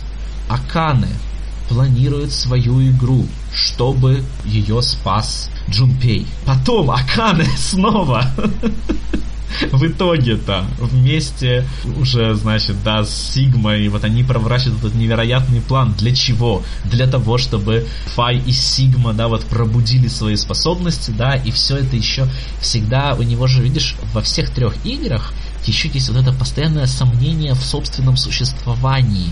Мое существование еще нужно утвердить. Во всех играх у него злодей преследует две цели. Сделать что-то, плюс подтвердить, что он будет существовать. Вот это, кстати, очень интересный момент, если мы рассматриваем э, игру через события игры, через призму того, что все непознаваемо, ты никогда не можешь знать, что произойдет, э, мир это рандом, тем не менее, все идет по кейкаку. Более того, мало, мало того, что у них есть какой-то кейкаку, так еще а, они специально добавляют туда элемент волатильности в виде культиста, который внедряется туда, убивает мастермайнда и пытается убить остальных, и все равно при этом все идет по кейкаку. Вот как э, при этом, как, как можно одновременно делать мир, где все рандомно и от тебя словно ничего не зависит, и при этом делать игру про то, что все идет по накатанным рельсам сквозь три игры фактически. В разуме очень Кошин, как бы в его вот таком вот, в его философской картине мира, по крайней мере той части, которую мы в сеттинге видим, да, а есть вот эта идея того, что да, вот мир, он такой, он полон вот таких вот буквально адских вещей да, вот просто инфернальных, неизбежных, случайных, хаотических, просто кошмар. Но в то же время есть идея разума, есть идея замысла, да, есть идея дизайна. Головоломки можно разгадать усилиями разума. Да, злодей или не злодей, потому что в итоге, да, он же, все злодеи у него такие очень мягкие, он всегда обеляет их. Но некий мастер-майнд, э, он всегда создает очень рациональную систему, в которой можно выиграть, в которой есть очень четкий фидбэк, э, то есть это игры, и эти игры становятся как бы символом вот этой, знаешь, веры в, в способности человеческого разума, и вот что они преодолеют и смогут но просто у него эта вера, она не так ярко проявляется. А если обычная научная фантастика, она вообще вообще тоже пропитана этим. Вся научная фантастика пропитана этой темой того, что да, космос пугающий, но вот человек, он разумен и поэтому непобедим. Он изобретателен, он найдет выход, да, и он обязательно все поймет. То есть это такие очень модернистские вещи. В то время как у Чикоши он больше работает в такой постмодернистской картине мира, в которой разочарование в разуме, оно произошло, но я все еще верю. Знаешь, вот это, это, это вот такое. Это как никто вокруг меня не верит, а я все еще верю. Для меня это очень похоже так. То есть это идея его, но это идея, которую он прячет. Это идея, в которой он не уверен. Это идея, которую он хотел бы, чтобы это было правдой. И поэтому он строит мир, в котором он хотел бы, чтобы это было правдой. Для меня здесь любопытно скорее то, что, а, как правило, вот типичное произведение, ну даже даже Данганронпа, да, она про что? Мастермайнд строит козни, но герой своим превозмоганием просто прошибает это все брутфорсом и э, во имя света и надежды побеждает, ну, как всегда. А у Чикоши же наоборот – герой, конечно, превозмогает и делает невероятное и невозможное, но в конце каждый раз оказывается, что это все был как у мастермайна. Каждый раз все идет по, по его плану, и все заканчивается так, как и было продумано заранее. И все превозмогания героев в итоге оказываются просто вот заранее прописанным сценарием, и не более того. Потому что он готов отказаться от свободы ради того, чтобы в мире был замысел. То есть, знаешь, нужен кто-то, кто увидит мое будущее, да? Я не знаю мое будущее, оно неопределенно, но если есть кто-то, если есть где-то могучий эспер, да, который увидит мое будущее, то это лучше это лучше этой неопределенности. То есть это своего рода, знаешь, это как антитезис вот этой глобальной неопределенности, которую он глоб, вот, возгоняет на протяжении всех трех частей и в третьей части, на мой взгляд, возгоняет максимально. То есть потому что мало того, что вот, э, мы уже перемещаемся наконец-то на Zero Time Dilemma, на мой взгляд, самую плохую игру в серии, и мне было буквально физически больно играть в эту игру. настолько она вот депрессивная. Потому что он ко всем своим научно-фантастическим концептам начинает добавлять сугубо э, такие вот философско-гуманитарные концепты и выбирает самые такие, знаешь, тоже махровые. Он берет, он говорит, все, ребята, теория хаоса. Да, из, из теории хаоса он все выводит, но все-таки, все-таки, вот его антитезисом к этому э, невероятно инфернальному миру является вот такая вот, э, во-первых, личность, да, у которой есть замысел и дизайн, да, а во-вторых, э, другая личность, да, у которой вот хватит воли, тоже смекалки и разума, чтобы по всем таймлайнам все узнать и понять. То есть вот ему нужно два таких человека. И он делает, а в ZTD вообще не даже не два, а просто все. То есть вот это, честно говоря, вот мне у него не нравится. Ну ладно, в Данганронпе там все клевые, но в Эларе, блин, где все какие-то секретные агенты с двойным дном, в ZTD, где, блин, все оказываются эсперами, шифтерами, а даже те, кто не были шифтерами, вот это вот тоже вот очень такой вот Отрастили мом- себе. момент, да. Потом они все равно, они все равно стали шифтерами, because резонанс, и просто если ты рядом с шифтером стоишь, то тоже уже заебись. Э, вот это, такой вот, знаешь, это слабый антитезис к его вот этому большому тезису э, неопределенности. А почему этот антитезис слабый? А потому что, в отличие от Кодаки, который верит в людей, да, э, Учикоши не верит в людей. И он с этого начал. У него все вот это непонимание человеческих поступков и их импульсивность, их иррациональность, вот эти какие-то истерические вспышки, все это в Zero Time дилемме просто доводится до максимума. Потому что он говорит, что вот Э, эмоции это плохо, это капец, от эмоций надо освободиться и надо быть э, callous, как это по-русски, э, ну, понимаешь, что я имею в виду? Callousness, вот это состояние, когда ты притерся настолько сильно, что даже когда ты видишь что-то страшное, оно тебя уже не пугает, как это по-русски сказать? Безразличие, хладнокровие. Ну, ну что-то, что-то, что-то в этом духе, но это несколько другое. Это скорее как такая уже, знаешь, вот ты нарастил. Отшибленность.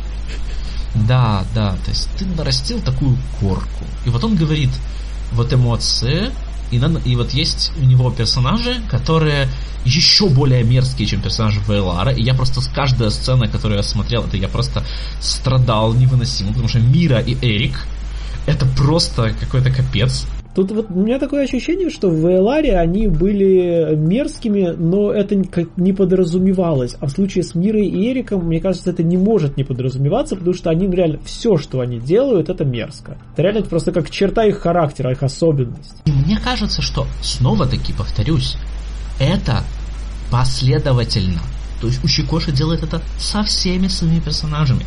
Он со всеми своими персонажами в разных аспектах, конечно, потому что он же на эннеограмму ориентируется. А хуже эннеограммы только соционика, понимаешь? Вот если бы он еще по соционике построил своих персонажей, это вообще был бы капец. А эннеограммы это ладно, еще хоть какая-то метафизика есть. Но вот из-за того, что он ориентировался на эннеограмму в дизайне своих персонажей всегда, он их всегда наделяет как бы автоматом разными такими оттенками. Но всегда у него происходит одно и то же. То, что Диана у него суицидальная. Да, она вот такая, она истеричка. А, в те моменты, да, да вот, вот эта гениальная сцена, когда э, «А теперь возьми меня», знаешь, и он такой «А что?» Это же ну просто это кошмар, это невозможно. А это самая принципиальная концовка в игре. Не, мне совершенно нормально, потому что другие люди это ад. Я, я, я совершенно это принимаю как данность.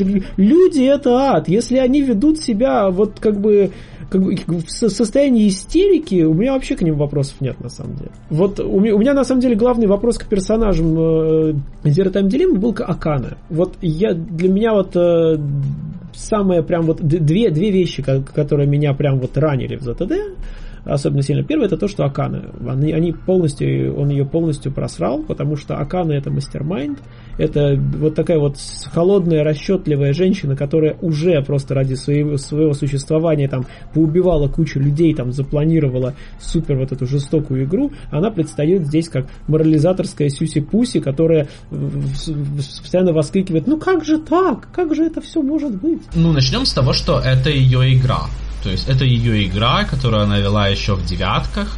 То есть это, ну, это как раз для меня не было новостью, потому что, ну, Джун да, она же тоже так себя ведет, и мы понимаем, что это все притворство. Да, но здесь ей нет смысла притворяться. Здесь, здесь наоборот. Мы видим Джунпея, который стал таким очень циничным, как раз потому, что он прошел через это все. И он сам говорит, ты же меня сама научила вот такому отношению типа, а что, люди, давайте их убьем, да? Вот Джунпей, прошедший через этот Killing Game, мне понравился даже. Это он был интересный образ, но его динамика с Акане просто не работала, потому что Акане, ну, она должна была быть такой же, она не могла быть, не быть циничной, что и, и в итоге я не видел притворства ее в этой игре. Она искренне возмущалась э, поведением Джунпея, когда тот предлагал какие-то такие радикальные решения. И вот это, мне кажется, преступление против э, одного из центральных персонажей всей трилогии. Да, я здесь с тобой согласен. Э, я снова таки списываю это то, что, она, что в пределе Учикоши не понимает людей. То есть для него вот эта противоречивость, это главный модус операнди. Это она сегодня такая, она завтра такая. Это совершенно непонятно, непредсказуемо. Но тут на это накладывается еще один отпечаток. Потому что то, на что я так надеялся в, после концовки Вайлара, где вводится фигура игрока, еще и не через дурацкий пролом четвертой стены, а хоть как-то сносно, в ЗТД это тоже вводится. Но так, как я бы не хотел. То есть, да, в конечном итоге Учикоши говорит, ребята, э, вот вам, короче, еще одна история, на этот раз еще хуже, про неправильные выборы. Про правильные и неправильные выборы. А какие выборы правильные? А нет правильных, все неправильные. А почему? А потому что человек не свободен. Потому что он всего лишь марионетка в руках мастермайнда. И не только в глобальном кейкаку, а еще и в тот самый момент, когда он думает, нажимать ли на кнопку, да, и вот эта прекрасная анимация, мне очень понравилась вот эта ZTD, а, она мне очень навеяла вот эти анимации из Danganronpa, когда вот это time to decide, вот это вот такое, да, и оно это так часто в игре происходит, когда мы понимаем, в каких на самом деле ситуациях этот логотип возникает, и когда вот этот time to decide нам предлагают э, в ситуации, где э, героям, чтобы выжить, нужно выкинуть три единицы на кубиках, то есть становится просто очевидным весь абсурд всего этого десайда. То есть, что вот весь этот decision game, да, это не более чем такой вот, знаешь, это, это злая ирония. На самом деле человек ничего не решает. Это то, как я вот понимаю, да, вот позицию дельты. Да, и вот тут мы приходим к образу дельты. Потому что мой вывод, конечно же, исходя из того, что я увидел, я считаю, что мы играем за дельту. Э, я считаю, что все, все вот эти странные выборы, которые и, и в игре это многократно под, под, ну, проговаривается фразами типа «Почему ты это сделала?» «Я не знаю, почему я это сделала, я, я не понимаю, а почему ты нажала на кнопку?» «Я не знаю, рука дернулась». То есть там вот очень не, ну много. Ну, да, да, там есть реально такие моменты, когда Диана, которая все-таки вся из себя такая добренькая, она может выбрать э, вариант там убить людей, и у нее нет никакого объяснения, это реально как бы... Да, и не только Диана, и не только Диана. Это касается и Карлоса, и Шона, это касается их всех троих. То есть всех троих персонажей, за которых мы якобы играем, да, на самом деле мы, конечно же, не за них играем. Мы играем за Дельту, который вот mindhack ает их в этот момент, когда time to decide, да, вот я считаю, что в этот момент происходит mindhack когда в, в эту эта мысль пришла мне в голову о том, что именно это происходит, она пришла мне до того, как Дельта пришел и сказал, что он весь такой из себя mindhacker.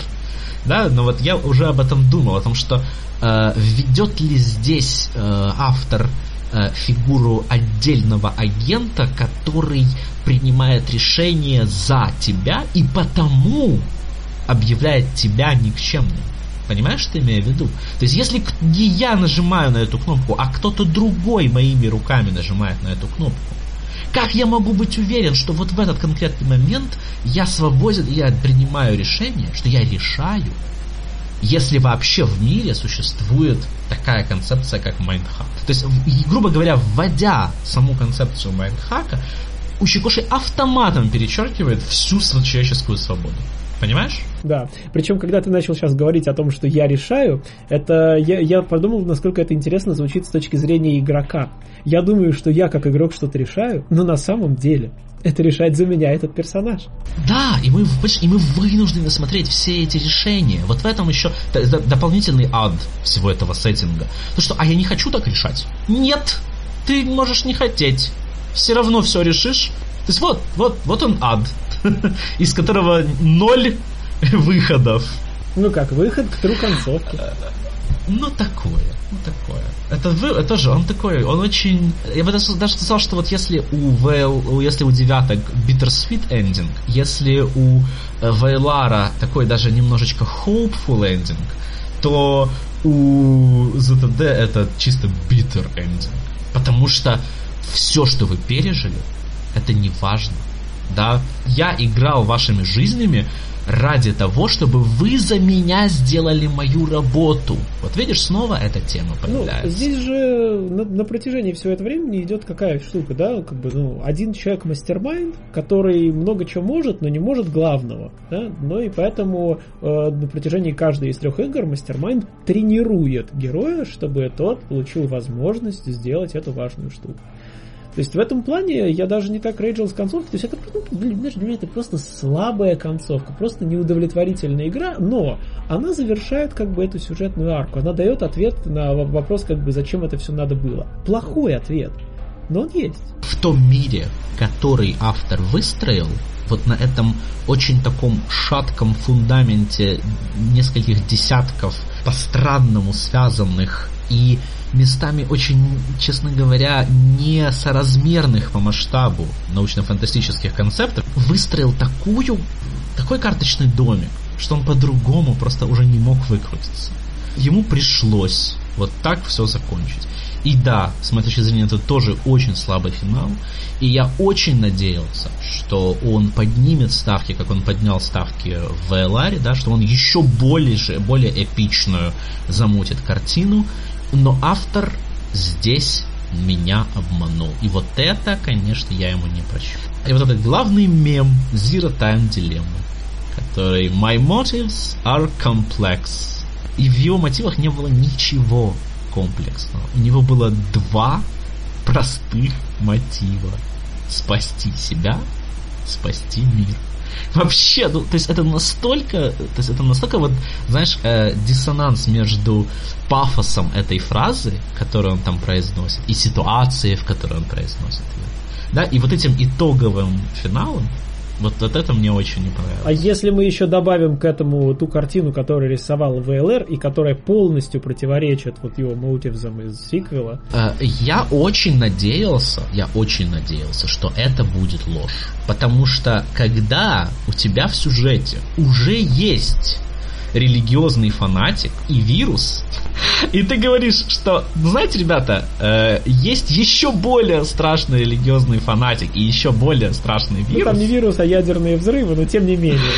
Ну, короче, ну, это, это, это какой-то Marvel. Это не, не то повышение ставок, на которое надеялся. Это скорее такой вот cop-out. Это, это бездарно. Это бездарно. Когда впервые эта тема про религиозного фанатика прозвучала, моя первая мысль была про то, что ага, но тут-то и окажется, что он думал, что он спасает мир от религиозного фанатика, а этот религиозный фанатик это и он, потому что кто больше, блин, может быть религиозный фанатик, чем глава организации, да, Free the Soul. Ну, Вейлар нас к этому приводит, да, к, к борьбе против этой организации. А в итоге оказывается, что нет, что это, и эта организация, получается, что не такая уж и плохая, да, это все тоже был план, ну, как бы вот очень плохо. Вот этот ход очень плохо. А, но вот, как бы, тем не менее, тем не менее, Дельта — это воплощение, это некий итог этой бессмысленной, злой, абсурдной, циничной реальности. Он повторяет эту фразу, ну, там, 10 раз за игру. Он говорит, жизнь, она просто нечестная. Да, и вот это такое вот мрачное осознание человека, который может проникать в мысли других людей, да, и который вот является настолько могущественным эспером, что вот он все это провернул. Психология Дельты, она не комплексная. Она такая же, как у кучи злодеев в поп-культуре, я недаром вспомнил Марвел, потому что там они это очень любят. Очень любят говорить, что не мы такие, жизнь такая. Злодеи Марвела видят себя неким продолжением по умолчанию злой реальности. Они говорят, мы просто восстанавливаем естественный и потому правильный порядок вещей. Мой любимый злодей такого рода Апокалипсис, да, но вот более свежий есть Танос. Ну, в общем, вот. И в итоге Дельта это вот такого рода злодей. И это грустно, потому что nothing complex about it. Ну, раз уж мы заговорили о Дельте, я хочу сказать, что вот меня два момента прям вот покоробило очень-очень... Я вот посчитал оскорбительными для себя. Это вот Акана, которую я надеялся увидеть э, ну, нормальную живую Аканы как мастер, бывшего мастермайнда, да, и вот с этой точки зрения рассмотреть. И этого не было. И второй момент, это то, как э, меня как игрока игра категорически обманула точки зрения того, что оказывается все это время Дельта был одним из игроков, но я могу понять, что там, если игра типа идет от его лица показывается, то его не показываются камеры, но, опять же, такая камера должна быть фиксирована на его ПОВ, чего не было другие персонажи о нем должны были... Ну, потому что он типа через камеры наблюдал. Там это объясняется, что он наблюдал за ними через Но камеры. он сам тогда должен был быть в, в ракурсе этих, этих камер. Ну, то есть это, это, это просто вот... Э. Это Кадзимовщина, я считаю. Это чистой воды Кадзимовщина. Ну, я, вот это, я это... честно даже не могу вспомнить ни разу, ни одного больше примера, хотя в какой-либо еще игре меня наебывали бы вот так же откровенно, так же сильно. Потому что э, используя при этом вот просто то, что камера туда не смотрит, и персонажи почему-то об этом не говорят. То есть они говорят, они, они очень, говорят, это очень это... мало говорят. А это такое. Очень мало. Это, ну блин, это же просто, не знаю, у тебя у тебя сидит подозрительный старый хрен, который очень, выглядит абсолютно как мастермайнд, а ты в его сторону не смотришь вообще и обсуждаешь свои не знаю, улиток своих, да господи. К этому, к этому на самом деле у меня не было вопросов, потому что для меня это как раз продолжение такого рода твистов, и в этом смысле, да, я чего-то подобного ожидал, потому что в самой первой части вот есть эта идея того, что мастер-майнд обязательно кто-то среди нас, и вообще все это мне напомнило просто пилу. Да, то есть вот насколько Zero Time Dilemma э, является таким, вот знаешь, наследником вот этой художественной парадигмы. Я не очень сильно с ней знаком, да, но да, вот пила это типичный пример. То есть это вот такого рода хоррор истории, в которых э, есть вот такого рода твисты. Да, и вот это вот это просто твист, ну такой же, как в пиле, ничего особенного. Не, ну понимаешь, нет, ну слушай, ну пила тебя, опять же, она не обманывала. То есть в пиле тот же персонаж, он, он лежит посреди кадра. Он есть. Ты, ты знаешь, что он есть. Здесь игра именно тебя сознательно вводит за нос, убирая его из ракурсов камеры и заставляя персонажей молчать о нем. Да, с этим я согласен. Это, но это, это та же фигня, что и с Сигмой, который не понимает, что он э, в своем старческом теле. Это точно такая же фигня. Вот, и, То есть, как и бы... вот, вот эти моменты, мне кажется, что просто, ну, меня как э, зрителя слэш игрока, меня просто вот, ну, оскорбляет игра. Ну, ты, ты можешь себе представить того, что в фильме просто камера постоянно будет отворачиваться от персонажа, а потом скажет, он просто стоял вот здесь за камерой. Я согласен, я согласен. Я считаю, что это просто твист ради твиста. Это не что-то интересное, да. То есть, да, то есть, опять же, и это ничего не дало, главное, основному сюжету, потому что если бы он просто сидел в какой-нибудь рубке, как условная Джунку, и через камеры майндхакал их, все было бы то же самое но это вот настолько при этом оскорбительный ход для, для игрока, который все это время ну, тоже что-то думает, строит какие-то предположения о происходящем, что нет слов. Опять же, к слову о последовательности, э, Кодека этим тоже грешит в меньшей степени. Ну вот у меня сейчас есть новый идеал, да, это вот Рюкиши 7, автор у Минека и Хигураши. То есть вот он очень хорошо понимает, как важно создавать и сообщать читателю правила, по которым работает история. И он понимает, что если, во-первых, ты нарушаешь свои правила, это плохо, И он понимает, что если ты вводишь правила слишком поздно, это тоже плохо. И он также знает, что грамотный форшедовинг это очень важно. И в данном случае этот плот был бы не так бы плох, если бы у него просто был грамотный форшедовинг. И просто у Чикоши, ну он просто не настолько талантливый. То есть вот он хотел такой твист, потому что он такое вот видел где-то, не знаю где. Или просто представил, что это было бы прикольно. Но как это сделать правильно, знаешь, где вписать это, чтобы это было ну, грамотно, композиционно, ну вот он этого не сделал. И у него многие другие ну, недостатки работают так же. У него очень много чисто композиционных странных решений.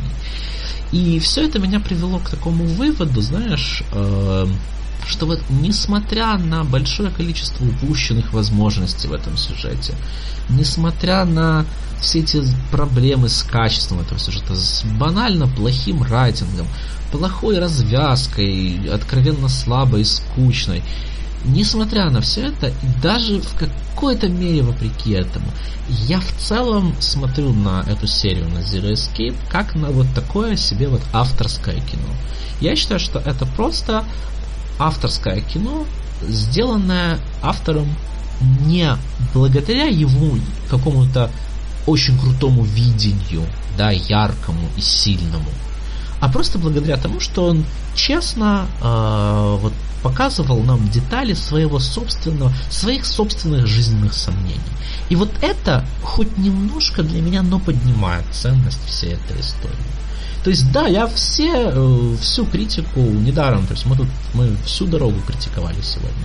Но вот конкретно этот момент для меня все-таки немножечко, знаешь, вот он, он придает ценности всему этому. Для меня в этом, в этой истории в итоге больше прав чем, например, в Данганроке, потому что я не могу сказать, что Кодака так мыслит, как он пишет. У него он все-таки он стилизует, он конструирует. Ну вот, э, глядя на Данганронку, я не могу увидеть э, как бы боль автора. А глядя на Zero Escape, ой, могу, даже я не хотел бы так много боли испытать, как я испытал, читая эти три. Я не старался провести анализ вообще мышления автора, но это все звучит достаточно резонно. То есть, как бы, мне, мне всегда было понятно, да, какой, какого типа человек Лучикоши, но просто для меня всегда было критически важно э, ну, как сказать это, пирамида, пирамида Маслоу такая, пирамида потребностей. То есть первым делом э, игра там должна быть проходима, не вставлять себе пал палки в колеса, потом мне должна, она должна быть интересная, с увлекательным сюжетом и так далее. Если все условия соблюдены, чтобы э, заинтересовать меня э, как игрока, то тогда, конечно, я буду с интересом в ней копаться, если она мне действительно супер понравится. Э, но вот в случае с BLR и ZTD, эти обе игры, они были достаточно разочаровывающими. И, как бы, и после этого я, я, я прошел ЗТД, так посмотрел на это все, сказал, well, ну, ну ладно, все, у Чикоши, увы, у тебя не получилось, до свидания. Как бы, тем не менее, несмотря на все, что мы сейчас тут проговорили, в контексте видеоигр в целом, вся эта серия, я бы сказал, занимает достаточно значимую позицию. Потому что в целом насыщенных нарративных игр э, не так уж много, настолько насыщенных. И хотя качество нарратива вызывает вопросы, да, тем не менее, вот я бы хотел, чтобы было больше игр, с которыми можно было бы сравнить, а я, к сожалению, затрудняюсь. Потому что я бы хотел сказать, а вот научно-фантастическая игра, не книга, не фильм, а вот научно-фантастическая игра, в которой это сделано лучше. А вот, значит, визуальная новелла, которая сделала лучше, да. И мы, конечно, можем сказать, что ну, Данганрон получше, но она не на, не на миллион раз лучше.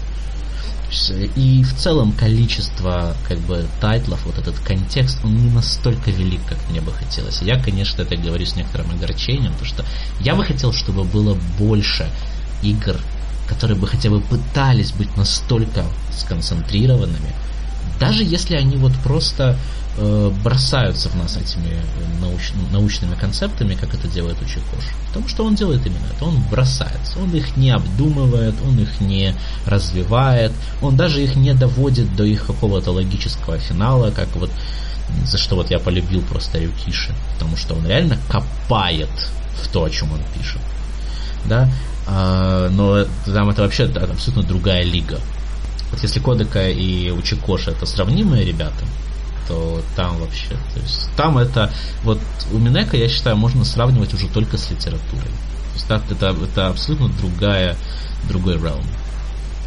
И вот я бы хотел, понимать, чтобы таких игр и примеров было больше. Потому что сейчас, мне кажется, их недостаточно. И поэтому эта серия и популярна, потому что просто того, что она делала, больше никто не делал. Никто даже не пытался. Мы же ждем лучшего таймлайна. Я же хотел здесь еще добавить, а, ну ты больше говорил про сюжетную составляющую, но не стоит забывать еще и про геймплей. И а, важный момент, что и Zero Escape и Danganronpa это не просто vn ну, это игры, в которых есть какая-то геймплейная составляющая. Ну, тут, конечно, проблема в том, что головоломки, на мой взгляд, э, это далеко не самый лучший геймплей, честно говоря, мне категорически не нравится как центральный элемент геймплея. Мне особенно в третьей вообще не понравились. В третьей такие унылые, капец.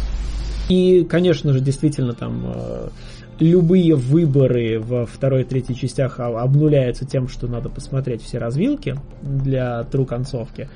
Но мне кажется, что тем не менее, какой-то при пример э, игра подает, э, серия точнее подает. И можно, я надеюсь, что будет больше игр, которые будут не просто венками. То есть вот в ту же в сторону тех же Уминеко я даже не смотрю, потому что я знаю, что у меня не хватит терпения, у меня не будет достаточного энгейджмента, чтобы просто читать тонны текста. Ну да, это проблема. Это проблема не только для тебя, это очень многие об этом говорят, и даже поменьше люди не могут прочитать, а чушь говорит про Уминека, которая исполинская.